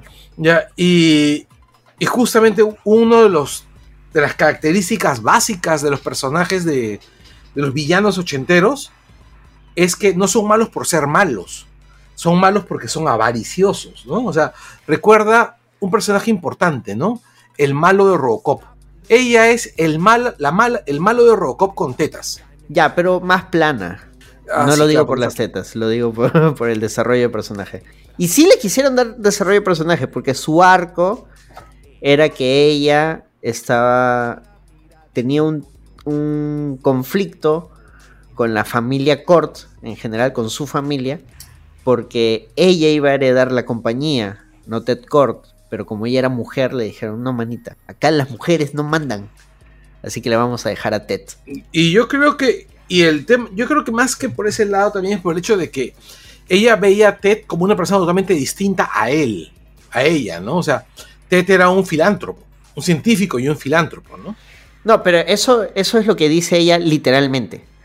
Por eso digo, o sea, No, sí lo recuerdo. Mi lectura es de cómo debe haber sido la realidad. Claro, es que por eso, ahí es un, ahí sí es un tema de que al villano no le han dado el desarrollo porque sí pudieron haberte mostrado, pucha, de que de repente inicialmente sí tenía ella otros ideales, otra forma de pensar, y que sí veía a Ted Cord. O sea, mostrarte que cómo hablaba ella de su hermano. Pero acá por lo general, nada, Ted Cord es un huevón. Listo. Tu papá siempre ha sido un huevón. Nos hacía gastar plata y ahora yo te doy de comer a ti. Claro, básicamente es eso. Cuando Sí, sí, básicamente eso lo dice. de- Desarrollado. Sí pudieron haber desarrollado mejor personaje. Pero bueno, pues. Ahí el que me sorprendió fue Carapax. Que vendría a ser como que su, su guachi. Que era el Black Beetle, ¿no? Que es un personaje que sí existe en los cómics de DC, pero que tiene otras características, ¿no? Bueno, acá lo han combinado. Porque Carapax también existe. Y sí tiene esa armadura. Pero no tiene nada que ver ni con Omac. Ni con este. el funcionamiento de los. de los escarabajos del espacio. Es Claro, simplemente una armadura. Es como un Iron Man, una hueva así. Claro, porque el, el, el, Blue- el Black Beetle es básicamente una- un escarabajo pervertido, por ejemplo, ¿no? Es la versión cruel del escarabajo. Claro. Pero pucha, el arco de Carapax. O sea, Carapax es este villano ochentero que es imparable, es rudo, es grande y es similar a- al protagonista. Pero el giro que le dieron al final, puta huevo. Es blanca de la película Street Fighter. Se me cayó una lagrimita. tío. Es Sí, blanca. dolió, sí dolió. Mm, Pero no, la película de Street Fighter no cuenta. No, o sea, cuando digo que es blanca la película de Street Fighter es porque el pata es. Es un personaje similar al blanca de la película de Street Fighter. Pero el Blanca en la película de Street Fighter es un huevón que se perdió en la selva. Espera, no. Entonces es blanca en el lore de Street Fighter que experimentan con él. Claro, no, en, en la película también experimentan con él, pero es como que se perdió, o sea, experimentaron, se perdió y aprendió técnicas y listo. Pero acá, o sea, ya vamos a saltarnos. Sí, sí, Al- no, igual ya super spoiler todo acá, este, Sí. él estaba tranquilo en su casita, en su chocita y va y literalmente le explotan a la mamá en la cara. a- ¿Cómo, cómo, cómo, cómo? O sea, estaba en, su, estaba en su casa, Ah, feliz, y le explotan a la mamá en la cara. Claro, lo que pasa es que Carapax viene a ser el soldado. Ya no, espera, vamos a, rearmar todo.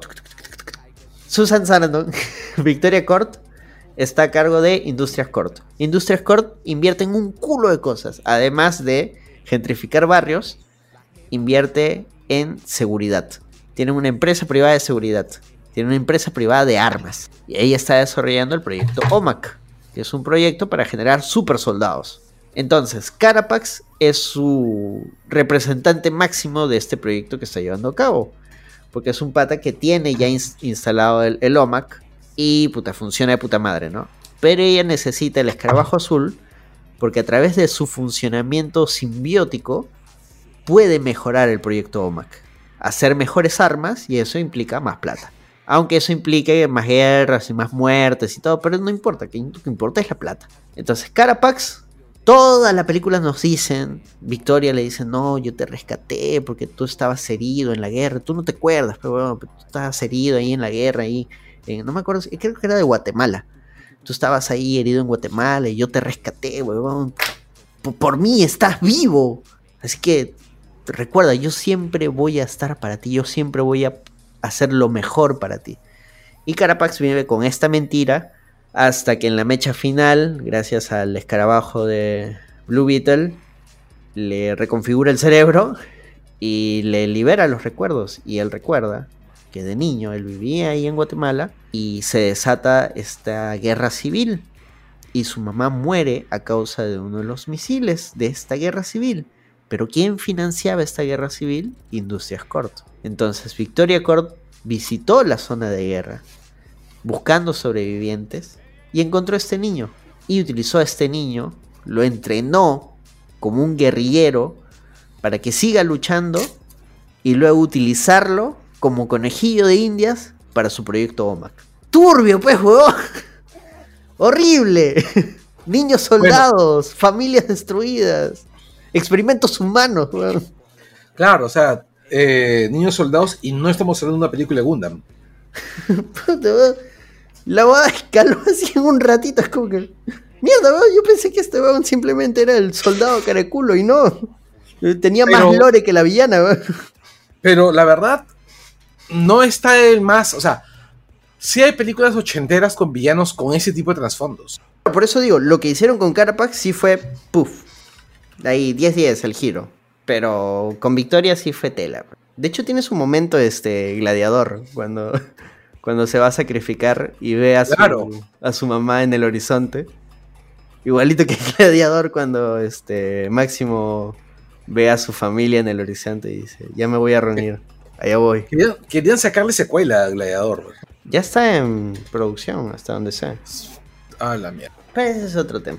¿Tú qué opinas de, de ese giro, Daniela? O sea, es, yo ya me olía que tenía así su, su inicio de, de, villano turbio, pero no pensé que tanto. O sea, sí me pareció crudo y a- hasta cierto punto me gustó. Tipo, o sea, no, no la idea de que, que, secuestren niños para meterlos a la guerra, ¿no? Sino como que mostrar que esas cosas pasan. Me pareció paja. Nuevamente, apelando al tema latinoamericano, esa hueá es súper real. Súper real. En cada conflicto armado que hemos tenido en Latinoamérica, el tema de los niños soldados, de niños huérfanos que han tenido que verse involucrados en los conflictos armados, O secuestrados. secuestrados. Claro, como en este Que- caso, básicamente los Que secuestrados. es, que es otra, este. Que es otro, otro estereotipo latinoamericano, ¿no? La cantidad de niños soldados. Claro, pero en este caso siento que está súper bien representado. Efectivamente. Ahora, acá Daniel había puesto el verdadero villano es el capitalismo yanqui. Yo diría que la peli no termina de culpar al capitalismo. Hay algo que lo podemos ver en varias producciones gringas. Cada vez, este, siempre pregúntense esto, ¿ah? Cada vez que vean una peli gringa donde supuestamente están criticando el capitalismo, vean cómo termina. Y por lo general termina en que asume un capitalista bueno. En que Claro. no es que no le dieron la oportunidad a este otro señor que también es capitalista, pero que él sí es bueno y él nos va a llevar hacia adelante. Por ejemplo, en este Robots, es una película animada que tal vez muy pocos recuerden, pero uf, tiene hartos memes. Eh, la peli trata sobre la obsolescencia programada y cómo entra un robot este, a la fábrica y, y decide que todos los robots deben tener ciertas mejoras, si no son obsoletos y todo lo obsoleto se tiene que destruir. Y así él va a obtener más ganancias, bla, bla, bla. O sea, el capitalista malo. Y al final te muestran cómo todos los robots, obreros, trabajadores se unen en contra de este, este opresor y todos, ah, y lo derrocan todo, para al final instaurar al viejo dueño de la fábrica, que era más amable y era más bueno. Y este vendría a ser el capitalista bueno. Eh, en el caso de Blue Beetle, la capitalista mala viene a ser Victoria Court, porque ella quiere obtener ganancias a toda costa y bla, bla, bla. Y al final, la capitalista buena vendría a ser la hija de Ted Cord, ¿no? La sobrina. Que además es la que se levanta a Blue Beetle. Claro. O sea, siempre cuestionense esa vaina y se van a dar cuenta de que nunca, nunca hay una película 100% que critique el capitalismo. Siempre hay su giro al final, su, su su, fran, su franeleada. Igual en esta de Flaming Hot, eh, sobre el creador de, de los chetos Flaming Hot, igual, el pata este, se enfrenta a toda una estructura vertical donde los de arriba solo ven las ganancias y no piensan en los trabajadores de abajo. Y él, mediante su esfuerzo, llega a demostrarles que hasta el trabajador más sencillo es súper importante para la compañía, bla, bla, bla, para que al final te digan de que todo es gracias a un señor, uno de, estos de la directiva, que sí era un capitalista bueno y que le dio la oportunidad. Y con eso, gracias al capitalismo bueno, todos salimos. Siempre hay ese giro, ¿eh? así que no nunca se, se confíen totalmente. Cuando una película gringa esté criticando el capitalismo, duden, porque al final te meten la rata. Pero bueno, sigamos con Blue Beetle. Estamos on fire, ¿eh? Este, bueno, de ahí eh, están trabajando. eh, se da cuenta Jaime de que la sobrina y la tía son opuestas y obviamente se enamora de la sobrina. La defiende la tía, por ende la tía los despide. Pero la sobrina, como se sentía culpable, dijo, bueno, ya te doy mi tarjeta, ve, búscame y ya vemos qué hacemos. Entonces Además los despiden porque la hermana puta, se me metió un cacaroto en el, en el baño de la tía. Literalmente cagó a la tía, sí. Y la cosa. Ah, ya, y ahí le pusieron un apodo bien chévere a Jaime, Jaime el del barrio. Porque él era el que no tenía la plata. claro, era como Claro. María la del barrio, pero al berres.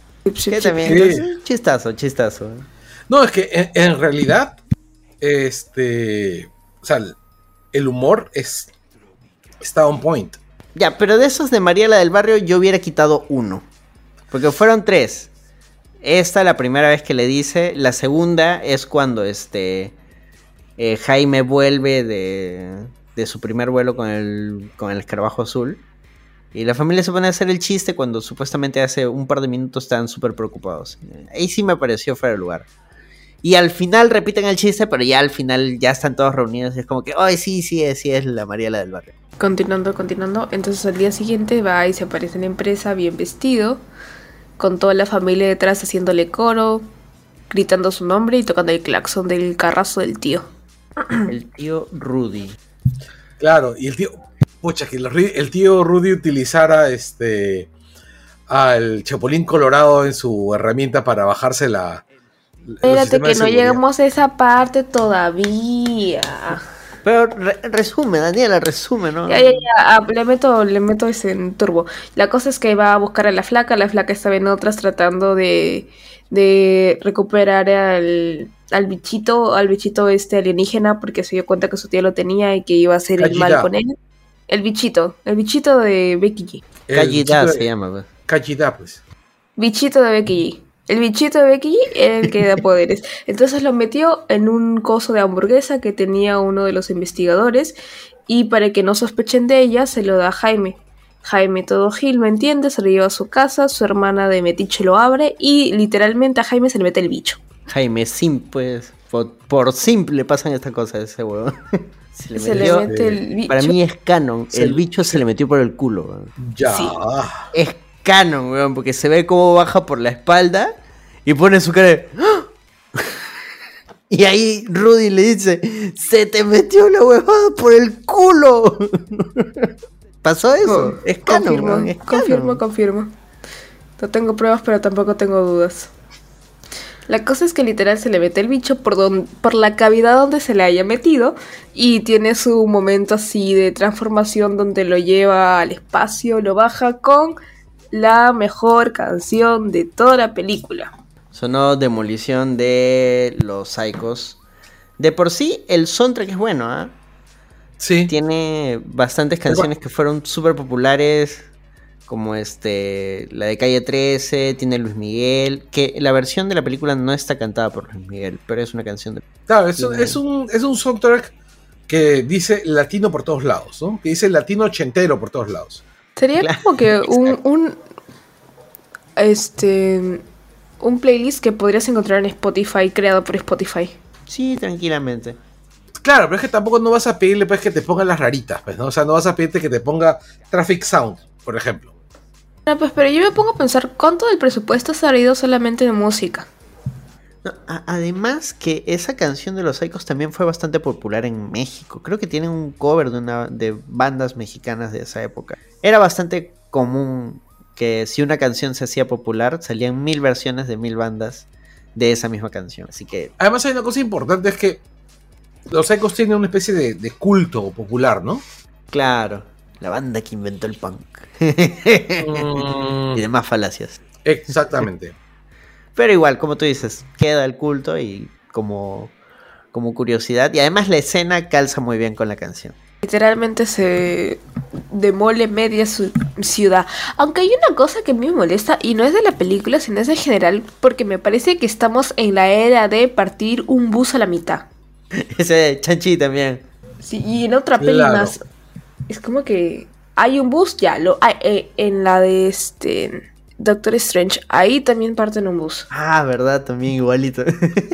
Es que se ve espectacular, pues. Ese tipo de sí. cosas.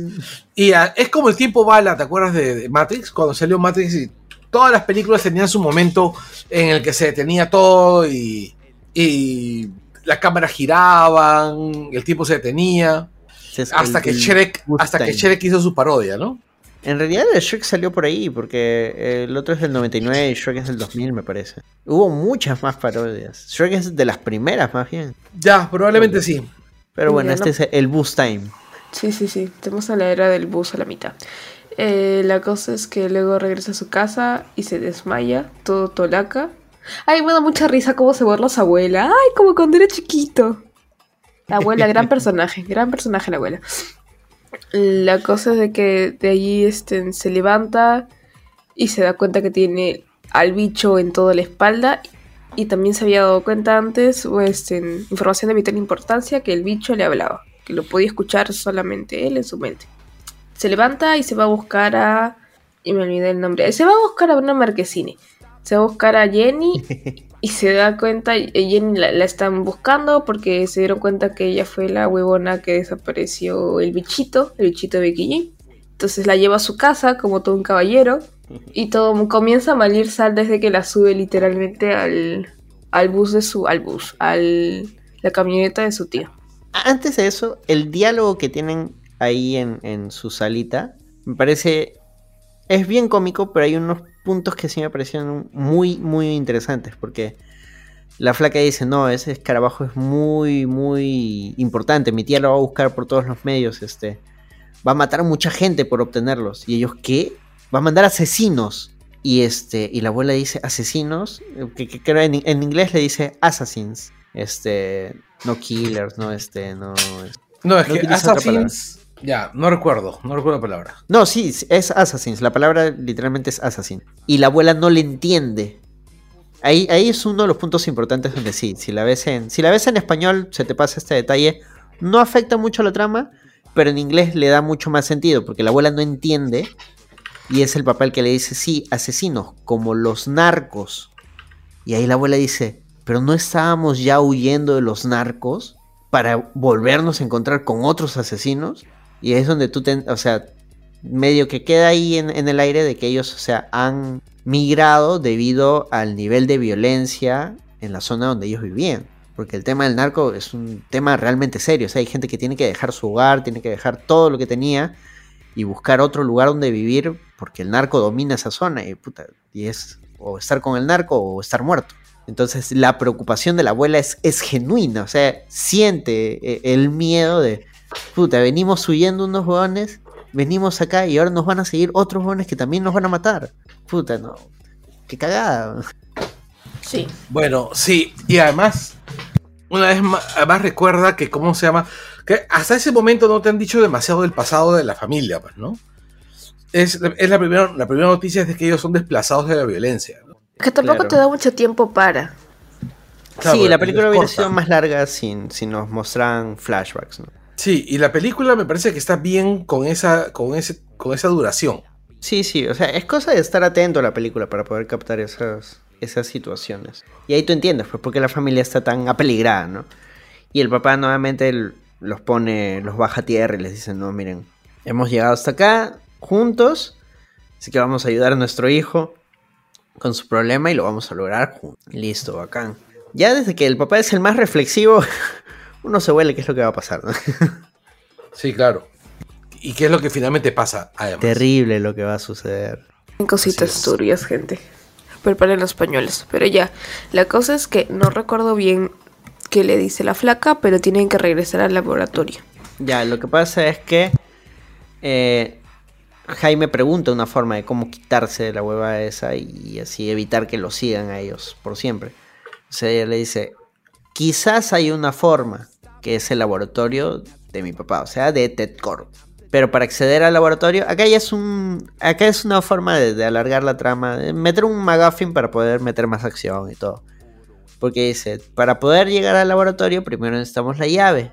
Y la llave está en las oficinas de Core Industries. Entonces tenemos que regresar ahí, sacar la llave para poder recién ir al laboratorio donde te podríamos sacar el escarabajo. Y ahí viene todo el rollo de que tienen que volver a la oficina y ahí sale lo del chapulín. Que sale Claro. porque el tío era muy habilidoso y había creado una manera de eh, bloquear los sistemas de seguridad de una compañía super mega archifamosa y con mucho bla bla bla bla poniendo a Chapulín Colorado.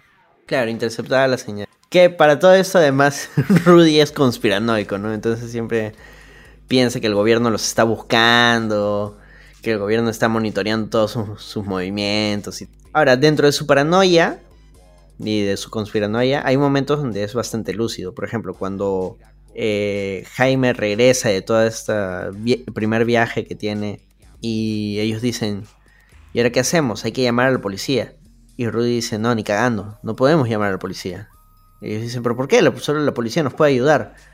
Porque la policía está coludida con Industrias Cort. Si nosotros llamamos a la policía, no solo van a venir por el escarabajo, van a venir por nosotros. La abuela no tiene papeles, yo no tengo papeles, tú tienes muchas deudas. O sea, dentro de, su conspiranoia de que el gobierno siempre los vigila, él tiene un miedo real. Su, miedo real es, que ellos siguen siendo migrantes.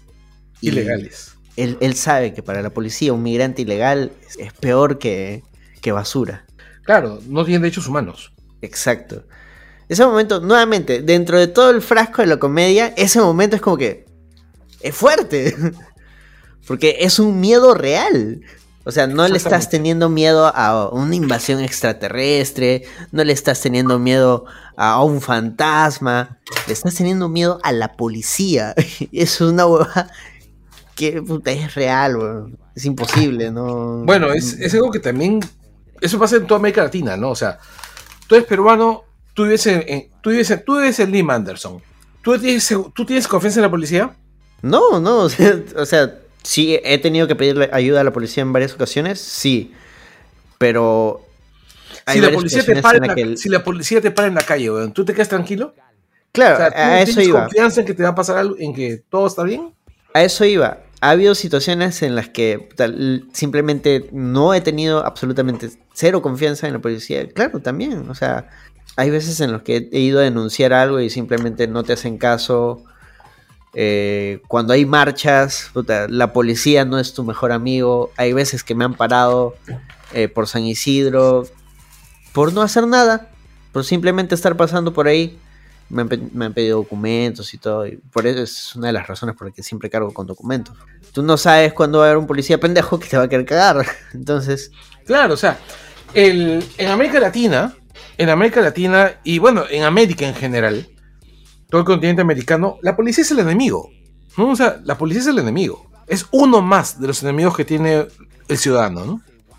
El Por eso me, me parece bacán cuando él dice, o sea, la policía está con industrias cortas, o sea, mucha gente no sabe, o, se hace la loca, la policía sirve a intereses. En nuestro caso, la policía sirve a los intereses de la presidenta, de Dina Boluarte. Eh, pero a su vez sirven a los intereses de los financistas de quien está en el poder, que son industrias privadas. O sea, al final el ciudadano es el que está en la escala más baja realmente de prioridades de quién tiene que protegerla. Y en este caso es precisamente, o sea, Industrias Corp maneja toda esta zona. Es básicamente es un gobierno de la corporación, ¿no? Porque en ningún momento hablan del alcalde, del presidente, no. Es un gobierno corporativo, básicamente. Lo que quieren los libertarios. Claro, básicamente lo que quieren gente miserable como Pierola, ¿no? ¿Como quién? Es Pierola, este, este periodista, bueno, este huevón de mierda que está en. Ah, el de Canal N, creo. Sí, Sí, sí, que sí. es descendiente del otro hijo de puta, este, que casi ca- que, que cagó a- al país en la guerra con Chile. Pero bueno, este. Van y. Van y prenden el chapulín. Sí, pero robarse un reloj. El reloj es la llave. Que, ah, magia era la llave. Entonces después de... No, miento. Agarra el reloj y aparece mi causa Carapax. Carapax. Es la primera mecha con Carapax. Ahí donde vemos el más. traje lo di- le dice, le damos vuelta. Y Jaime dice, no, mi ciela, aquí no hacemos eso. Le dice, Como claro, bonito. nosotros no somos asesinos. Ajá. Y es este, importante. Sí, me parece súper importante porque esa frase vuelve después. Y me parece muy chévere cómo vuelve después esa frase, ¿ah? Que la va a usar después, pero igual es lindo como que ya, o sea, el huevón no, no está en su pick, le están pasando cosas muy raras, pero sigue pues con todos esos valores que le inculcó la familia. Definitivamente. Claro, recién está aprendiendo a utilizar el, el escarabajo. A- acá se salva de chiripa. Su tío es básicamente quien lo rescata a él, porque él le perdona la vida a Carapax y Carapax dice: No, qué cojudo, ¿para qué me, ¿para qué me perdonas la vida, weón? Casi lo Básic- matan, weón. Sí, definitivamente. Entonces se libra de esa con mucha... Un chapulinazo. sí, literalmente, mucha suerte y mucho cariño de su tío. Y ahí Carapax dice, no, mi ciela, la siguiente, si tú no me das vuelta a mí, yo te doy vuelta a ti. A la bien. Y... y- Este, bueno, ¿Seguimos hablando de, de Blue Beetle o es la porno de Blue Beetle? Ay, gente, a veces no me doy cuenta de cosas así de doble sentido. Pero ya, de ahí se van a la que fue la casa de Jenny. Que ahí tengo una duda. ¿Por qué hay tanto, este, por qué hay tanto flamengo? Casa de, Riqui- de, de Riquillo, sí, me y gustaba. aparte que cómo se llama del en Miami. pues. Ah, sí, claro. Porque me dio así como que una vibra a cómo hubiera sido si se hubiera quedado abandonada la casa de Pablo Escobar. Que los flamingos eran como los hipopótamos. Bueno, una cosa así. Sí, o sea, cuando, por ejemplo, los loritos del... Mucha gente ha visto loritos en Lima. Eh, varios de esos loritos son porque gente los ha traído desde otros sitios y pues se les han escapado y se han reproducido. Y, Y no como necesariamente Lima- los han traído de manera legal. Sí, y en, y en este, y bueno, pues, como recuerden una cosa, en Lima no hay demasiados depredadores, ¿no? Pero son bien bonitos. Pero bueno, eso puede haber pasado con... Recordemos nuevamente, la familia Cort caga a plata. Sí. Sí. Y entonces- este- Dale, dale. Otro detalle que me parece chévere, que me parece chévere es este que no se olvidan de que han habido otros escarabajos, ¿no? Y está el traje de Dan Garrett, está el traje de, de Kurt cuando él era el escarabajo de Blue Beetle. Y además, recuerden una cosa, Rudy era fan de Blue Beetle. Claro, acá el, el lore que te dan es bien bacán, porque te explican. Hubo un primer Blue Beetle, Dan Garrett, que él sí tuvo acceso a los poderes del Blue Beetle. Claro. Él fue profesor de Ted Kord en la película. Ted Kord lo ayudó con varias cosas y Ted Kord quiso aprender sobre el escarabajo, pero nunca pudo activarlo. Exacto. Entonces desarrolló toda su tecnología alrededor del escarabajo. Creó el- su traje, creó el- la nave. Y ese, ese es el Blue Beetle al que admira Rudy. Porque también se ve reflejado, ¿no? Un tipo súper ingenioso, este, inventor, que tenía este chispa, porque él lo compara con Batman, no, Batman es un fascista, este weón sí, tenía sentido del humor. Y, y dice, eh, eh, es Blue Beetle, Ted Gord era nuestro superhéroe, era el, el, superhéroe de esta ciudad. Y es bacán, es la identificación que él tiene y que más o menos es la idea de la película, ¿no? Que tú digas, ah, este Blue Beetle es el, el héroe de los latinos. Además, otro detalle que me parece súper importante es este. Recuerda que una constante en DC es que cada ciudad tiene su superhéroe. Y cada ciudad este, ama a su superhéroe de una u otra manera. ¿No? Este. Por ejemplo, Ciudad Central con Flash, ¿no? Hasta De hecho, Rudy museo. lo pone como ejemplo. Flash, Ciudad Central, Batman, Ciudad Gótica. Y bueno, en este Sí. caso era Ted Kord, ¿no? Que él no sabía. y, y unes los cables, ¿no? Ya, millonario, excéntrico, claro. Obvio, tenía que ser él. Sí, y me parece súper chévere cómo lo... Bueno, me parece súper paja en ese sentido cómo van armando, cómo, cómo, este, cómo Rudy va cambiando su mirada a todo, a toda la ciudad a lo largo que va, pasa- va pasando la aventura, ¿no? Sí, bueno, Rudy se va abriendo también. Pasa de ser el loquito de la familia a decirte, puta, soy así por, por esto. Bueno, la cosa para- es así. paralelamente, mientras que ellos están descubriendo más sobre el bichito de, de Becky G, eh, la tía dijo, no, mi ciela, a mí no me van a cagar, yo trabajé un culo y metí un culo de plata para esta huevada, y se va a la casa de Jaime, donde estaba el papá, la abuela, la mamá y la hermana. Y se baja muy amablemente ella con su equipo SWAT a buscar el escarabajo. Esa escena, tranquilamente, toda esa escena de ellos terminando de cenar, lavando los platos, y llega la policía a sacarlos de su casa, tú quita el tema de los superhéroes, y ese momento es un drama sobre una película, sobre una familia de, de migrantes siendo desalojados. Se siente fuerte. E- esa escena es fortísima. Duele, duele por todos lados, duele como se esconden porque se sienten genuinamente indefensos. El papá tratando de protegerlos a todos, pese a que no tiene nada con qué protegerlos, no tienen ni un arma, no tienen nada, tienen solo ellos. Y se atrincheran en uno de los cuartos y la policía viene y los saca como perros. Es fuerte esa huevada. Y diciéndoles que no digan nada. Es feo, Ya, es feo. Es- Me, me chocó bastante ese.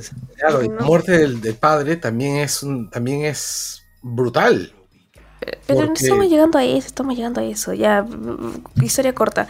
Este, no está y la tía dice ya, bueno, F, y les incendian la casa. No, Bueno, no ahí- les incendian ahí- la casa. Sí, ¿Cómo? fue un daño colateral porque se cayó una de las velas. Sí. Y ahora sí, dale, dale, Carlos, con tu desarrollo de, de la muerte del papá.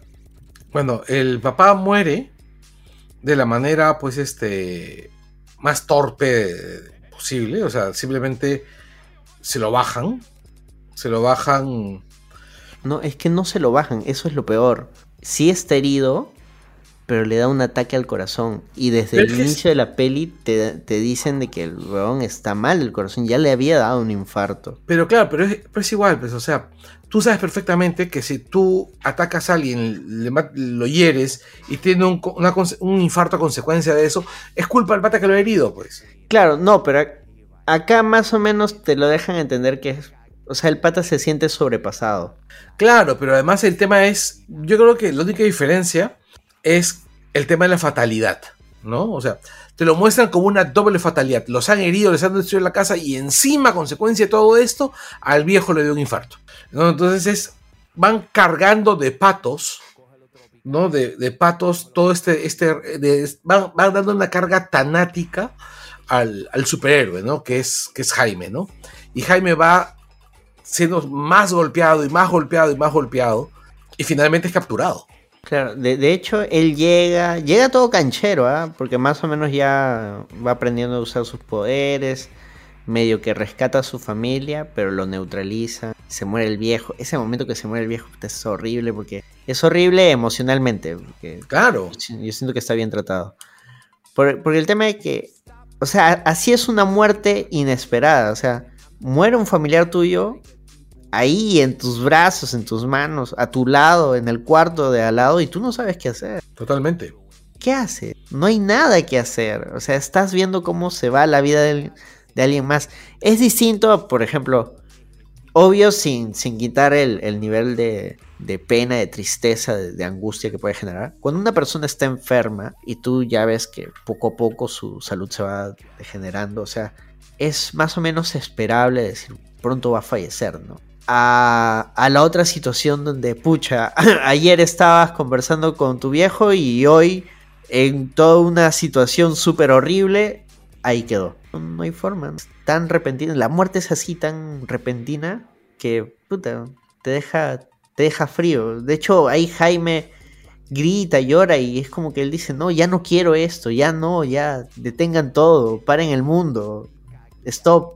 Puta, es se pone fuerte la película cuando quiere, Tiene sus claro. momentos, tiene sus momentos así serios y luego también tiene chistes de pedos, así que como que tiene lo mejor de dos mundos. Hay un chiste de pedo nada más, uno. eh, paralelamente esto, mi causa, bueno sí, mi causa Jaime ya estoy ya más canchero, estuvo a punto de, de agarrarse a, a mi querida Bruna, pero vio que su familia está en peligro y va a rescatarlos y pasa lo que ya les contamos. Entonces, este, en su familia, después de llorar a su papá, eh, lo primero que dice es, no vamos a dejar a Jaime solo, lo tenemos que rescatar. Y van por, por Bruna para que los ayude a encontrar a, a Jaime. Eso es otra cosa bacán, cuando la abuela les dice, la abuela siendo la mamá del personaje que acaba de fallecer, les dice, no hay tiempo, ahorita no es tiempo de estar triste. Pero tenemos otra prioridad, tenemos que ayudar a Jaime. Ahorita no hay que llorar. Ya habrá tiempo de llorar, ya habrá tiempo de estar tristes. Pero ahorita no es ese el momento. O sea, la, la, la abuela se carga, el, es la MVP de la familia en ese momento. Se carga a todos en los hombros y dice, nada de estar tristes, vamos para adelante. Todavía Claro, que tenemos que rescatar uno más. Claro, es que ellos siempre se plantean, y claro, la- se han movido siempre pues así, ¿no? O sea, te dejan claro que es una familia extremadamente unida. Cambia mucho la familia respecto al cómic, ¿no? Porque la manera de- eh, como, como son en el cómic es muy distinta. Pensé que ibas a hablar de, de las distinciones entre... No, es que la familia, o sea, digamos que el, los reyes de, ¿cómo se llama? Del cómic son más parecidos a la familia Morales, ¿no? O sea, la mamá, este, ¿cómo se llama? La familia está un poquito más parada, vive en El Paso, en una comunidad latina. Este, los padres, pues, no son migrantes desplazados por la violencia, sino que viven en una ciudad este, dominada por la violencia, ¿no? O sea, es mucho más, es mucho más compleja la cosa. Y el, el rollo con, con Jaime es la relación paterno, pater, este, padre y madre, ¿no? Porque además Jaime no es un chico universitario. Jaime es eh, un chico barrio. Es un chico barrio que está en high school, es más chivolo. Y este. Y mm, si bien no es un delincuente, no es un vago tampoco, pero es un pata que tiene menos idea de hacia dónde va. De hecho, cuando le cae encima el, el escarabajo, cuando le cae el escarabajo, eh, quien se encarga de ordenarlo es Peacemaker. Ya vamos a llegar al punto de cómo encaja esto en el universo de SU y vamos a retomar eso que acabas de mencionar. Pero prosigue, Daniela. Entonces eh, se suben a la máquina que ah, se tira pedos y se dan cuenta de que se le llevó a una isla. Entonces Haz respeto con el Blue Scarab. llega a la isla, este, que camina en la isla, literalmente arma a toda la familia en el sentido de que les da armas y les da herramientas para defenderse. Y cuando están viendo una estrategia para recuperarlo, la abuelita saca su lado salvaje. Suena la guitarrita. Eh, Fue como que no, no tienes una bazooka o algo así, de la nada. Y comienza a organizar a todos para poder que una parte del equipo vaya a buscar a Jaime, la otra parte del equipo esté, estén distrayéndolos y la otra esté esperándolos en cierto punto. Mientras tanto, Jaime está siendo succionado. No. ¿Cómo, le, cómo, cómo le decía la, la, Drenado. ninja? No, las tortugas ninja. Ah, no, este, ellos sí. Ah, este. Deslechado. sí, sí, sí. Ordeñado. Ordeñado, sí, estaban ordeñando la- el poder de Jaime. Puta madre, Las tortugas ninja, película. Mucha madre, Daniela, por favor. Es que eso dicen en las tortugas dice, ninjas, sí, es un cae de risa. Y de hecho, el doble sentido ahí también es porque uno de los personajes dijo, un momento, ¿qué cosa? ¿Que los estuvieron qué? Sí. Puta madre, güey. Grande, gra- grande la película. Pronto en Paramount Plus. Sí. Ya, entonces este, eh, ordeñaban a, a Jaime para poder este, sacar todos sus poderes y poder hacer un ejército para vendérselo a alguien, porque la plata es plata, el dinero es dinero. Claro, la idea es obtener el código de cómo funciona el escarabajo para el proyecto, para utilizarlo en el proyecto OMAC, ¿no? Que es distinto al proye- proyecto OMAC del cómic. Algo que quiero rescatar es el personaje del científico, que me parecía chévere, el gordito buena onda, que quiso hacer su acto bueno y se muere, se muere bien feo, gente, bien, bien feo. Sí. no le dice, recuerda mi nombre, eh, me llamo eh, Roberto Manuel Luis Hernando de la Encarnación eh, Picasso y Ruiz. Momentazo, Más bien La de ahí, niña- puta. Maldito 500 Jaime, corre, huevón. ¿Qué dices? ¿Qué dices? Tenía 500 nombres el huevón. Momentazo, momentazo, porque es donde él se da cuenta, pues, que está siendo explotado. Y puta, dice, este huevón, este huevón vale la pena, vale la pena sacrificarse por este huevón. Él sabía que iba a morir. Y a- ahí sí me da cola porque, puta, el huevón de Jaime se pone a ver y se queda viendo, lo matan y se queda ahí parado. Huevón, está sacrificando su vida para que huyas, corre, pe huevón. que no jodas. Pero es que, es que el tema es, no importa qué tan, que no importa qué tan desarrollado es el personaje en cualquier momento de la película, finalmente siempre lo van a hacer llegar tarde a salvar al- a algún otro personaje, pues, ¿no? Tenía que huir nomás, pero bueno. Mientras tanto, algo de vital importancia que también me salté, mientras está siendo ordeñado, tuvo una epifanía donde se encuentra con su papá y se da cuenta que se murió. Ah, ese es el momento, este... Recuérdame. sí. Este, y ahí es, habla con su papá y que este, le dice una cosa muy bonita de que, eh, que las cosas están bien, que las cosas han pasado como tenían que pasar y si él no se moría, no iba a poder evolucionar y convertirse en el superhéroe que tiene que ser. Claro, eso amarra con un diálogo que tienen por el inicio de la peli donde has estudiado y tú y tu hermana están creciendo y espero que ustedes pucha sigan adelante. Básicamente se está despidiendo. Este, y yo los quiero mucho y he dado mucho. Mi propósito quizás sea cuidar de ustedes, ¿no? Porque de ahí hay otro momento más adelante donde Rudy te explica, ¿no? El viejo chambeaba casi todo el día, desde muy joven vio que mantener a, su familia, a la abuela, al, mismo, cómo fue, cómo llegaron ahí, todo, todo lo que tuvo que sufrir el papá. Y cuando ya habla en este momento con Jaime, él dice, ya sé cuál es mi propósito. Mi propósito era eso, enseñarte, decir que, que tú puedes cargar con... E- Es lindo. Visualmente sí pienso que pudo verse mejor, ahí sí es como que sí me chirré un poco los efectos visuales. Parecía ácido, parecía estar en ácidos. Sí, es un momento para verlo high. Pero igual, el, el mensaje en esa parte es bonito, ¿no? Porque es el papá despidiéndose y diciéndole a su hijo, oye, hay que asumirlo, ¿no? O sea, yo ya estoy muerto, pero no, no te sientas triste. Esto tenía que pasar así. Yo iba a morir, pero ahora sigues tú. O sea, tú estás acá, tú aún estás vivo. No te rindas. Sigues tú, tú eres el siguiente en morir. no, no, eso. Es más, vengo, vengo a recogerte. En realidad ya te mataron. Jaime, Jaime se quería ir con él, weón. Jaime le decía, no, papá, me voy contigo. Y su papá no, no, todavía está vivo, weón. Ah, Alto ahí, viejo, mi sacrificio. Pero sí, paralelamente, este, bajo instrucciones de la abuelita, la hermana pone bombas por donde encuentre. Mientras intenta eh, Bruna recordar por dónde estaba el lugar donde supuestamente están ordeñando a Jaime. Entonces Jaime se escapa gracias al sacrificio de uno de los mejores personajes de la película. Y esa parte sí me parece medio confusa de cómo se llegan a encontrar. Ahí yo siento que ha habido. Que han cortado cosas. Porque más o menos la cosa es así. Jaime escapa, eh, se encuentra con su hermana. Eh, para todo esto, su hermana ya se había separado de Jenny Cord porque eh, algo explotó y hubo un derrumbe. Y ahí es donde le dice, oye, este, hemos venido a rescatarte. Van hacia la nave. en la nave ya se reencuentran todos. Y acá viene la parte que no tiene mucho sentido. Y nuevamente acá yo siento que es porque han cortado algunas cosas. Porque acá la mamá les da el discurso. El pata dice, no, tengo que volver para este. Para detener a estos jóvenes una vez, de una vez por todas. Y la mamá lo abraza y le dice, este, vayan y pártanle su madre esos cojudos. Y le habla a Cállida, le habla al escarabajo. eh, les da su abracito, su bendición y todo, pa, se van.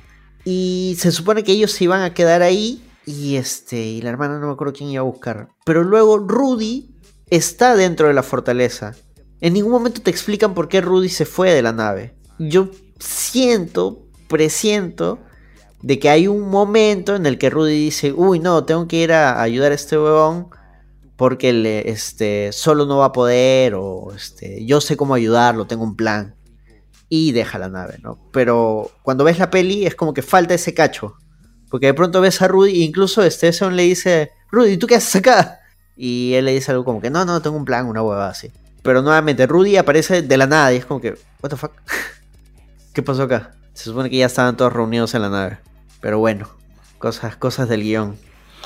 Sí, y otro detalle que a mí me parece súper, súper este, llamativo es que más allá del- del- de todos los detalles que podemos mencionar acerca de, de cómo el ensamble de la película se vuelve un poco torpe en ese tercio, porque el ensamble de la película sí es bien torpe en esos momentos, lo compensan con un montón de, de desvergüenza, ¿no?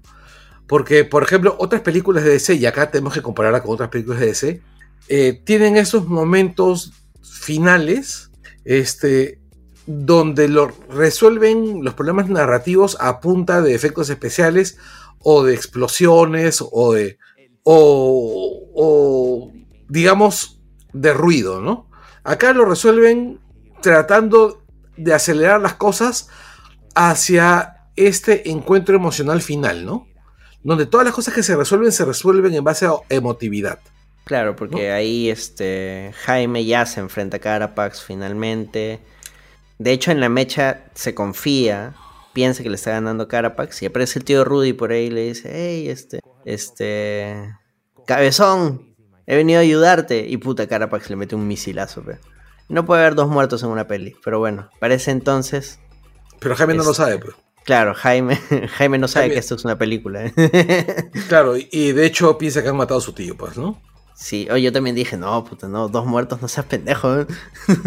Te estás pasando de la raya. Y, pucha, se achora y casi mata a Carapax. Y el que Claro, lo detiene es... El escarabajo. Y a mí me parece muy paja esa parte porque me recuerda mucho a Terminator 2. No ¿Cómo sé si ustedes recuerdan cuando en Terminator 2 constantemente este, John Connor le anda diciendo al Terminator no mates gente. Ah, sí, sí, sí, sí, sí. Y, y en la ofensiva final, cuando está la policía, él se baja todo el mundo, pero cuando él hace el análisis dice "Mm, total de bajas, cero. Sí, claro. ¿no? Y cuando termina el epílogo, cuando el Terminator ha muerto y toda la vaina más, ese non de la vida, este, para mi película favorita de Cameron, así de lejos, ¿ah? El, el, caramba, Sarah Connor, Sarah Connor dice, este, si un Terminator pudo darse cuenta de lo importante que es la vida humana, nosotros también deberíamos darnos cuenta, ¿no? Conchas, finalazo, weón. Claro, o sea, me parece que es un mejor final, por ejemplo, que el final este de mierda de, de- que esa frase, o sea, me parece que es una mejor frase que la frase esta de cómo se llama, mm, ven conmigo si quieres vivir. Pero ese es un frasezón también. bueno. Sí, pero estamos hablando de, de qué frase Vamos a comparar, no es lo mismo. apor- aporta más narrativamente a la película. Pero bueno, acá es que el Jaime puta, se enloquece, ¿no? Te quiere matar. Que es y literalmente caída. mecha de, bi- de bichos. Y Claro, acá le dice, no dice, somos nosotros no asesinos". somos asesinos, Jaime. Puta madre, en ese momento. Que es básicamente porque el escarabajo escuchó a la vieja. La vieja Sí. les dijo, les advirtió que se porten bien, que se porten bonito. Y en ese momento Caída se volvió la hermana mayor y le dice, no, detente, detente hermano. Porque ya, o sea, a partir de ahí el escarabajo ya es parte de la familia. Sí. Detente hermano y le recuerda, ¿no? No somos. Y le muestra todo su pasado. El pasado que ya repasamos hace rato, pues que era súper importante. Esa hueva es muy, muy, muy forchi. Y aparte ahí también pues se se da cuenta de, de todas las mentiras y dice, no, mi ciela, a quien le voy a dar vuelta es a la Susan. Bam. Y se la, lle- se la lleva li- literalmente, no, no a lo oscurito, sino a lo caliente. Se la lleva para Ya, explotar porque ah. empieza a sobrecargar el traje. ¿no? Claro. Ahora, una cosa que a mí me parece súper alucinante es que Carpax en realidad no se parece a Blue Beetle. O sea, no se parece a. No parece un, un escarabajo, ¿no? El, parece pues un soldado de, de HAL o ¿no? una de esas, de esas franquicias de ciencia ficción. Claro, como te digo, eh, en los cómics sí hay un Carapax y tiene una armadura así. La armadura sí es bastante similar, pero nuevamente los poderes nada que ver, van por otro lado. Claro.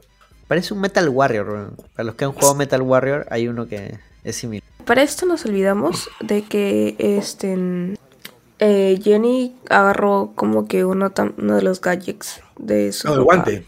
Eh, No. Y la, el- la goma, la goma de mascar. Ah, claro. Y con Cierto, eso se, cierto. se desarma el helicóptero y se cae con su tía. Justo para la mecha final donde ahí ya... Justo caía en el pastito, ¿no? Pudieron haber caído Sí, en el sí, sí. risco y morirse las dos, ¿no? Pero bueno. Porque el, gua- el guante que parecía de Nintendo ese lo coge la hermana. El Power Glove. Claro.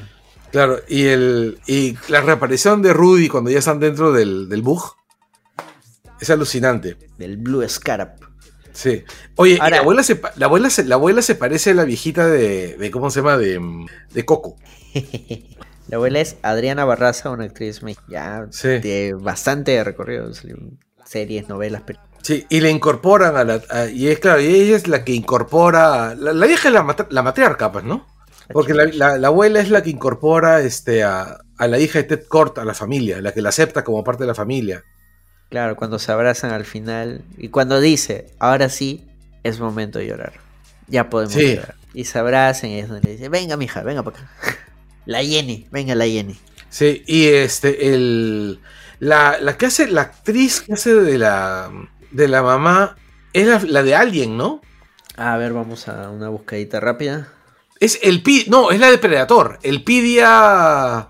El Pidia Carrillo, Sí, es la de Predator. el Predator. Es de la primera Predator. Sí, sí, sí, ella, ella es. Wow. Qué bacán, porque la película precisamente tiene esas vibras de peli ochentera de acción. No, claro, la película es, es una película ochentera de acción. O sea, a mí yo la disfruté justamente por eso, por el, el- el tono ochentero. Pero más porque me parece que todas las películas de superhéroes que he visto es la que más corazón tiene. O sea, de las recientes, ¿no? Ahora, eh, en, en el momento de la explosión también hay un momento que para mí no tiene mucho sentido. Nuevamente, ahí ya dijeron ya hay que acabar la película. Porque Carapax les dice... O sea, Blue como que le perdona la vida y le dice, ya manito, vámonos todos. Y Carapax le dice, no, yo me quedo. Y se queda porque va a explotar, se va a suicidar. Y va a matar a la vieja en el camino. Entonces se van corriendo. Se van, se van, se van, se van. Y luego Jaime dice, uy, no, espera, ahorita vuelvo. Y regresa por Carapax. Cuando Carapax hace un ratito te acaba de decir que te vayas. ¿Por qué Chucho regresó? No sé, para ver la explosión más de cerca de repente. Quería ver cómo explotaba la vieja en pedacitos, quizás. Pero sí, para asegurarse que haya cuerpo. Claro, porque no tiene ningún sentido por qué regrese. Pero bueno, da dramatismo al asunto porque luego este, tiene que huir de la explosión y saltar y cogerse. En fin. Hablando de la abuela, me, me dio esta curiosidad algo del cast. O sea, toda la familia Reyes tiene ascendencia mexicana, menos Jaime, ¿cierto? Ah, el actor es ecuatoriano, me parece. Claro, sí O- tiene o sea, de ascendencia ecuatoriana. Ujú. Entonces, igual me parece chévere que se hayan tomado eso, este, eso en consideración, porque normalmente es como que ya latino tiene cara de latino, vente para acá. Claro, de hecho el director es, de Es centroamericano. Sí, Ángel Manuel Soto. Claro, Germán de Soto. Que se ha hecho. O sea, a mí me gusta la película, como la. O sea, a mí me gusta lo que ha logrado. Él es puertorriqueño. Ujú. Que es en Centroamérica, ¿no? Sí, sí, sí, sí. No, pero para especificar el país. Bueno, la cosa es que eh, Jaime va, se asegura de que la vieja explote, la tía explota y regresan a su casa, aparte de ese momento tan bonito, tan emotivo de que ya hemos comentado. Otra cosa que quiero rescatar que me pareció súper linda es cómo sus vecinos los fueron a ayudar.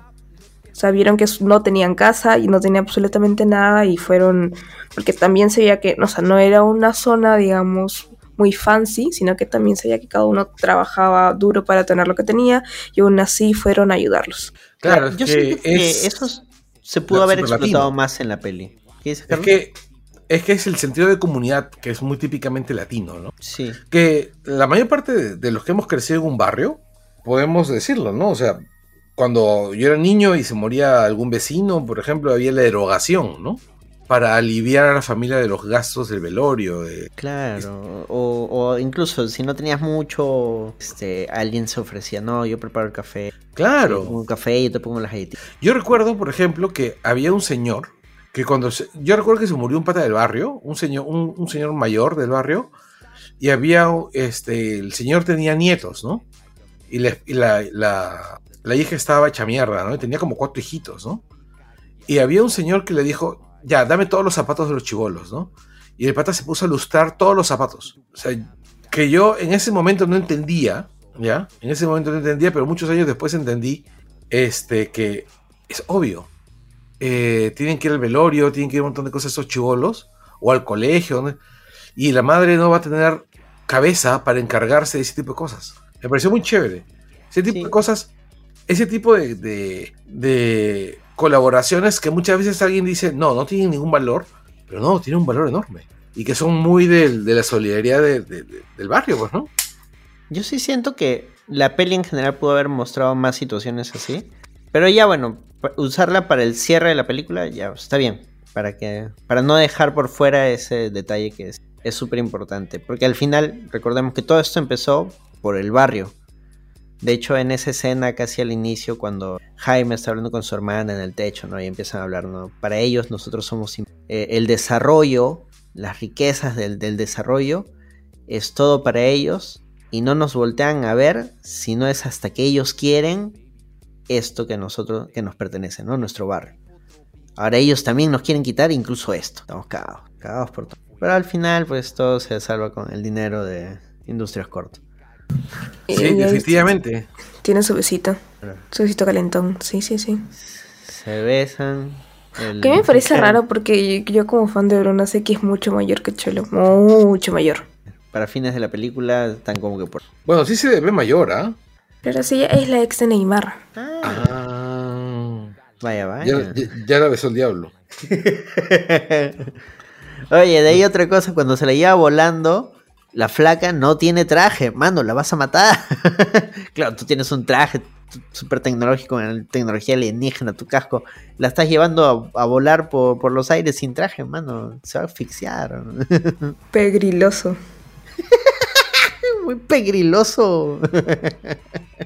y bueno, y con eso acaba la película, pero aún tenemos detalles que, que desmenuzar. ¿Qué sigue en la pauta? ¿Qué les gustó de la película? ¿Qué expectativas tienen de eh, Jaime Reyes en el universo de James Gunn? Ya bueno, ¿qué nos gustó? Creo que nos hemos pasado todo el, el repaso de la película diciendo qué cosas nos ha gustado. Así que, Carlos, mejor empieza con qué expectativas tienes de, de James Gunn, qué es lo que puede hacer con.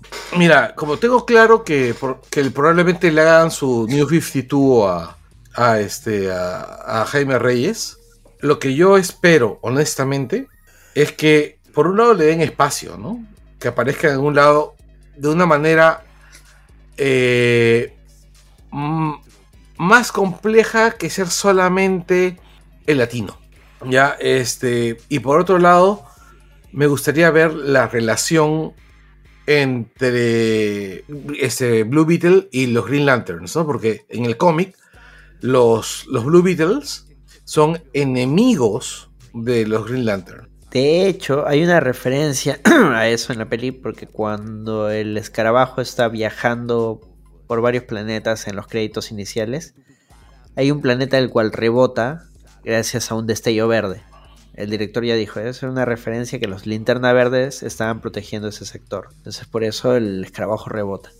Porque por otros planetas, puta, iba asteroide que pasaba, asteroide que destruía. Hasta que pasa por un destello verde y pues, rebota. Pero ahí también, o sea, cabe la posibilidad de que James Gunn pueda desarrollar esta dinámica que tú mencionabas, pues, Carlos, ¿no? De Blue Beetle con Peacemaker. Sí. Porque el Peacemaker. O sea, en el cómic la cosa es así. El escarabajo. Ya, el escarabajo este, llega a Jaime. Pero el manual le llega a Peacemaker. Ah, man, ya. Sí había un manual. Claro. Entonces Peacemaker se encarga de. de ¿Cómo se llama? De educar a, a- a- a- de educar a este a, a Jaime. Y ojo, ah, estamos hablando de Blue Beetle antes. Antes de. de ¿cómo se llama? Antes de New 52. Ahora, me queda claro que esta película no va a tener secuela porque no hizo. Eso va a ahorita- otra pregunta. a Otra pregunta de Vanessa en la, en la pauta. ¿Creen que si no hubiera habido huelga, le hubiera ido mejor? Un poco Mm. mejor, tal vez, pero no tanto. Porque igual, antes de la huelga, Warner no estaba promocionando para ni mierda la película. Claro, nunca le importó. En todo ese tiempo sacaron tres pósters. Tres míseros pósters. Y eso fue todo su promoción. Listo. Y bueno, y los trailers, ¿no? Que están obligados a sacar trailers. La peli originalmente estaba destinada a HBO Max. De Saken no le tenían mucho. Y qué pena, porque sí resultaba ser un producto bueno. O sea, quizás no un así de wow, revolución en el cine, bla bla bla bla. Pero sí le hubiera, sí, sí creo que le hubiera mentido más Kokoro si hubiéramos visto los personajes en Alfombra Roja y demás. O sea, y, y yo como fan de Bruna y porque me gusta estar ahí pendiente de los medios brasileños, estaba muy, muy, muy emocionados con ella. Y Brasil, como es un país grande, era un buen mercado como para poder tener un montón, sacar un montón de plata de ahí al menos. Claro, una gira de prensa por Brasil, tú dices, hubiera movido más gente. Ni siquiera una gira de prensa, o sea, vete a Sao Paulo, vete a Río y ya, puff, Sí, sí, que igual movió, o sea, que igual movió, igual un montón de gente iba y solamente, y literalmente iba y decía, he venido aquí para ver a Bruna, he venido aquí para poder, este, como que solidarizarse y que emocionadísimos de que una actriz brasileña estuviera en una producción de Hollywood. Pero e- ese es el tema que actualmente em, lo que mueven son las IP, las propiedades intelectuales. Antes, sí era por las estrellas. Antes la gente decía, voy a ir a, ver esta película porque sale tal actor. Hoy en día, no tanto. Hoy en día tú dices, ah, voy a ir a ver esta película porque pertenece a tal franquicia. E- Eso de, las estrellas que jalaban gente cada vez se ve. Si no, pucha, Black Adam hubiera sido la película del siglo. Porque La Roca es súper carismático, súper querido por un montón de gente, pero, pero ya no estamos en los tiempos en los que uno decía, ah, mira, Silvestre Stallone, puf, veo la película, por más que sea una caca. Arnold Schwarzenegger, puf, la veo, por más que sea una caca. Tom Cruise, puf, lo veo, por más que sea una caca. Hoy en día la gente dice, ya, pero ¿qué personaje es ese? Ni es conocido, ¿no? No, ¿para qué? Pero sale tal actor, ah, ya, bacán. Sí, puede ser, pero no, no, no. Las reglas han cambiado en Hollywood. Así es. Y Blue Beetle la ha resentido toda, ¿no? O sea, ese tema. O sea, es para empezar un personaje poco conocido. El estudio no le, doy- no le dio buena promoción. Le alcanzó la huelga. Em, además, viene de un universo cine- cinematográfico que está parchado por todos lados. Que está muerto. O sea, que sí. está muerto. O sea, el universo. Porque, eh, porque Blue Beetle forma parte del universo cinematográfico de DC que creó Snyder.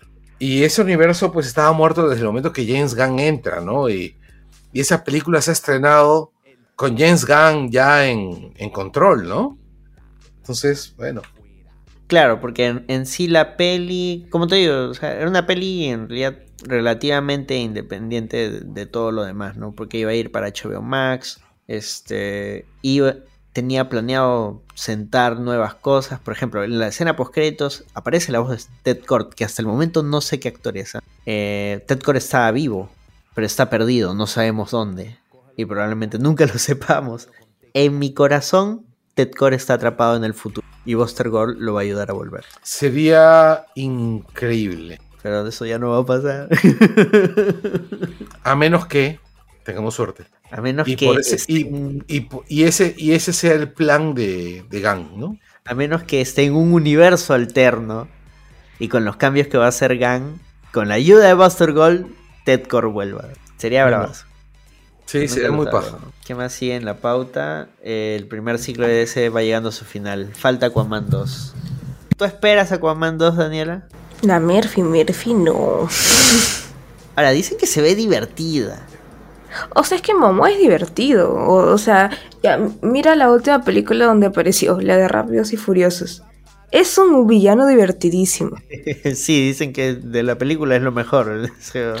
Entonces, o sea, no dudo que vaya a ser divertida y que vaya a tener un momento súper memeable, súper recordados, pero es porque estás trabajando con Momoa. Si fuera con cualquier otro actor, ya, pucha, ya sepultaba la película antes de salir.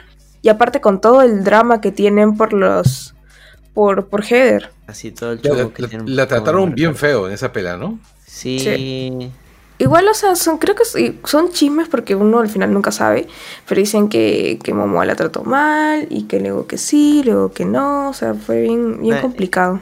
Ahí fue que supuestamente Momoa la jodía vistiéndose igual que Johnny Depp. Ahora, si uno es un poco avispado, se habrá dado cuenta que el estilo que tiene Momoa de vestirse en general es muy parecido al de Johnny Depp. Entonces, Sí. Puede que simplemente Momoa estaba vestido como siempre se suele vestir. Pero además Momoa es jodido. Entonces sí es probable que lo haya hecho con esa intención. Entonces yo ya no sé. pero puta, es- esa, esa filmación, esa producción de haber sido un infierno. bro. Aparte, yo no estoy segura, pero eso fue antes, durante o después de su divorcio. Ya no sé ya. Ya no Mira, Que lo también que como que sé- ahí... Sigue. No, nada, solamente decía que como que ahí tuvo también... Recuerdo que estaba como que medio descuidado y demás. Y se nota pues porque Aquaman todo fuerte. Claro, o sea, a, a eso iba. Sí, ahora, lo que también es cierto es que esta chica, este. Bueno, el, el personaje. La flaca, la flaca no tiene mucho carisma, ¿no? La actriz. Amber Heard. Amber Heard. Era bien bonita. Es muy bonita, pero. Sí, el su tema personaje en lo uno es... eh. es bien, es bien me. Y este. No, mi punto es. Pucha, la flaca no tiene carisma, no es carismática. Ya, pero Y- ¿cuál era el punto? No, no, no, mi punto es, yo siempre, desde, desde la primera película, yo siempre he escuchado de que su personaje se lo querían bajar. O sea, desde antes que estallaran los temas del juicio, siempre escuchaba que el personaje se lo querían bajar. No sé, es que puedes reducir el personaje. No sé, ahí han ocurrido tantas cosas que puta ya ni sé. Y de hecho, la película sufrió varios cambios. Sí, y no, mi punto acá es, en esta película ha habido tantas, pero tantas, tantas, tantos cambios, que al final tú no sabes qué cosa ha sido debido... ¿Qué, qué, qué cosa ha sido debido a, a problemas este, de, pucha, de agenda, de los reshootings, de la producción y, y qué cosa se debe al hecho de que, bueno, pues a Amber Heard definitivamente la están borrando. Mira, o los rumores en general de la película, en general de la película, no solo, no hablo de Amber Heard, son los siguientes. Si la película es un éxito, dejamos a Momoa como Aquaman. Ya de ahí ven cómo arreglan lo de Amber, de repente la desaparecen, viaja por el multiverso y solo queda Aquaman. Pero si la peli le va mal, cuentan los rumores, los chismes, de que Momoa vuelve, pero como lobo. O sea, ya está asegurado, ¿eh? No se queda sin chamba. Así que, bueno, bien por Momoa. Tenemos Momoa para rato. Sí. Veamos qué pasa. Porque el primer proyecto, o sea, producido, escrito, dirigido, parte de, la nueva visión de DC, el primer proyecto es Superman Legacy. Así que aún no sabemos qué tal le irá a Gunn hasta que salga esa película. Pero de momento, Black Adam no le fue bien. The Flash no le fue bien. Blue Beetle no le fue bien. Aquaman no sabemos. ¿Habrá fe? No lo sé. No he visto ni el tráiler, solo he visto algunos... Creo que vi el primer tráiler. Sí, bueno, sí se ve entretenida. Pero, ¿será suficiente? Es que hay películas en las que ser entretenida no bastan. No vas. O sea, yo pienso, por ejemplo, ¿no? Blue Beetle fue entreteni- entretenida, ¿no? No, Blue Beetle, yo sí, o sea, considero que es una buena película. Pero no, a lo que me, a lo que me estoy yendo es, estamos hablando de, una, de, una, de un rasgo. Es una película entretenida, una película que tú puedes ver y disfrutar fácilmente. ¿Entiendes? O sea, no es una película difícil. No es una película. No es Batman. No es Dark Knight's Returns. ¿Entiendes? O sea, no es una no, no, es el Dark Knight de Nolan. Oye, no es una Dark Knight hicieron buena plata. ¿eh? Está bien, no, pero escúchame. Dark Knight es una película un tanto más difícil narrativamente hablando, ¿no? Porque te engaña, por ejemplo, con la muerte de Gordon. Este. Sí, pero, eh, el Batman. Por ejemplo, son, películas que hicieron buena plata, son muy entretenidas. O sea, más allá de, la complejidad que tengan. No, no, pero déjame terminar mi, argumento, ¿no? O sea, son películas tensas, son películas que le exigen un poquito más al espectador. Porque los personajes, este, digamos que lo que mueve a Dark Knight son los errores. ¿No? O sea, hay errores permanentes a lo largo de toda la historia, entonces es incómoda y tanta vaina más, ¿no? Entonces tú terminas la película con un alivio. O sea, el, en cambio, en Blue Beetle es una película más tradicional, ¿no? Malos persiguen a los buenos. Y finalmente es aventura, es muy, muy clásica, es muy entretenida, como fue la primera película de Aquaman. Entonces, ese es mi punto. Yo no estoy de calidad, no estoy de taquilla. Lo que te estoy diciendo es Blue Beetle es una película que fue entretenida, fue buena y fue entretenida. pero sí estabas hablando de taquilla al inicio porque tú dijiste no, hay películas a las no que le entretenidas no le basta. No, claro, y no le alcanzó para vender. Es ahí acá donde se metiendo la taquilla. Ya por eso, pues, entonces Aquaman no solo tiene que ser entretenida, tiene que ser tiene que superar para empezar a Blue Beetle y eso aún no le asegura ser taquillera. ¿Qué tiene que hacer Aquaman 2 para, para hacer plata? O sea, no solo tiene que ser taquillera, sino que además tiene que, no sé, ganar el boca a boca. Es que claro, ganando eso, gana la taquilla. Claro, pero yo no creo que gane el boca a boca. Pucha. ¿Sabes quién sí está ganando el boca a boca? Leo, de Adam Sandler. no Puro bueno comentario escuchado de esa película. No lo he visto, no lo he visto. Y no por, Y no lo he visto porque por, por mi reconocida antipatía a Adam Sandler. Tampoco la vería esos dibujitos animados. Yo veo dibujos animados. No, sí, pero no, se, ven como los de. Una copia de los de, Dream, de Illumination, ahí está. Dicen pero ahí me gusta Illumination. Todavía no he visto la peli, pero dicen que está muy lindo. Pero bueno. Pero el, el rollo es este, ya. Adam Sandler no está desprovisto de talento. De lo que está desprovisto es de buen gusto. Ya, bueno, ya, sacando a Adam Sandler, ya sacando, sí, porque ahorita hacemos un sin querer un langoy de Adam Sandler. ¿Esa sería tu recompensación de la semana, Anderson? Pero, apareció un monólogo de Lelutier hablando de Mastropiero. Mastropiero no estaba desprovisto de talento, estaba desprovisto de buen gusto. Este. El maestro no, eh, no, no, ¿qué les puedo recomendar? ¿No he visto. Eh, vean Invencible. Este, eso es lo que he estado viendo estos días. Está chévere y, está mejor, o sea, en cuanto a narrativa está mejor que el cómic. En cuanto a animación, por momentos está mejor que la primera temporada y por momentos sí notas que es como que dijeron, eh, ya, así nomás, igual la gente lo va a ver. Pero en general la historia sí está buena. Como digo, mejora el cómic. Le da más profundidad a algunas cosas que el cómic simplemente te lo pone como un choque. Así que ven Invencible en Prime Video. O en su. Eh, donde quieran verlo ya. Bueno. Carlos, recomendación. Ah, ¿qué estaba recomendando al principio? El episodio de. Ah, el episodio. Eh, el, retorno de Doctor Who. Sí. Eh, el episodio, el último episodio que está en Disney Plus, el, primer especial de los tres especiales del retorno de David Tennant, eh, está muy bueno. O sea, sobre todo si lo comparas con las últimas tres temporadas de Doctor Who, ¿no? con todo el run de Chibnall, ¿no? Si lo vas a comparar con el Doctor Who de, Moffat, ahí sí pierde. Pero si lo comparas con el Doctor Who de, de, de pucha, estamos hablando de Ciudadano Kane. ¿no? Es, Estamos, es un episodio simplón, con una trama totalmente predecible, pero con un montón de actores que saben qué hacer con su personaje, con un carisma que se derrama por todos lados y con actores que quieren a los personajes en los que está, que, que se nota que están involucrados, ¿no? Hay que El- resumirlo así. Es como reencontrarte con un viejo amigo que querías mucho. Y- exactamente, es como reencontrarte con alguien a quien querías y que extrañabas, ¿no? Eh, o más bien, es como cuando tu, tu viejo amigo de toda la vida termina con la tóxica. Ah, nunca chancho. No, no, No, claro que sí, terminó con la tóxica, Chipnell. no. Bueno, yo no quiero opinar de tanto de, de- de la era de Jodie porque uno no lo he visto y dos, realmente me emocionaba mucho.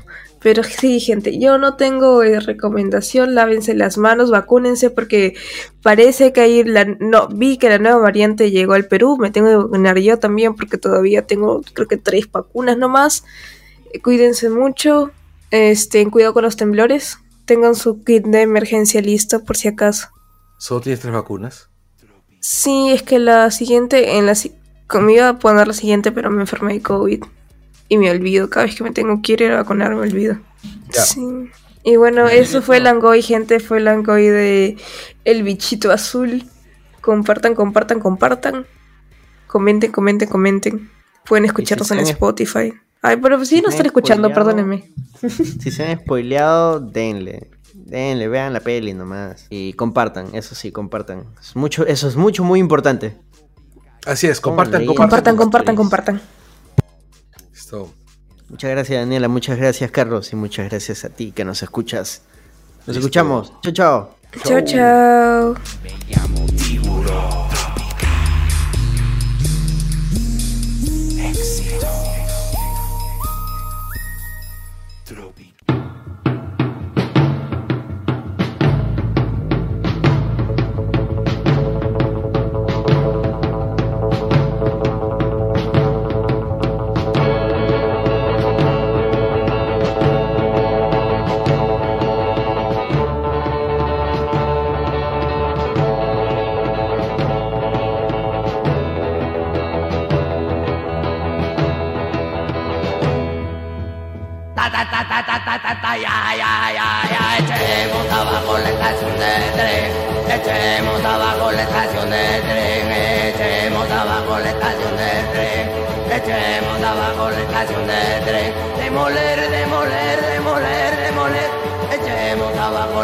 de tren demoler demoler la estación de tren demoler demoler la estación de tren Ta ta ta ta ta ta ta ta ya ya ya. Nos gusta volar estaciones de tren.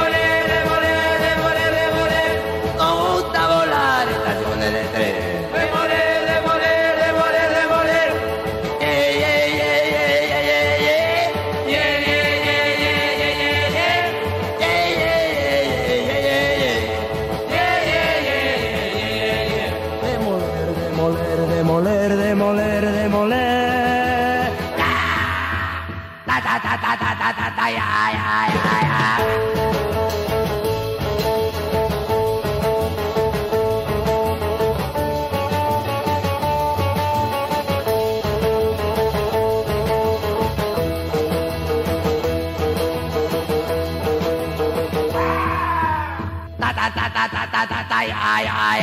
Echemos abajo la estación de tren. Echemos abajo la estación de tren. Echemos abajo la estación de tren. Echemos abajo la estación de tren. Demoler, demoler, demoler, demoler. Echemos abajo la estación de tren. Demoler, demoler estación de tren. Demoler, demoler la estación de tren. Ta ta ta ta ta ta ta ta ya ya ya. Nos gusta volar estaciones de tren. Demoler, demoler, demoler, demoler. Nos gusta volar estaciones de tren.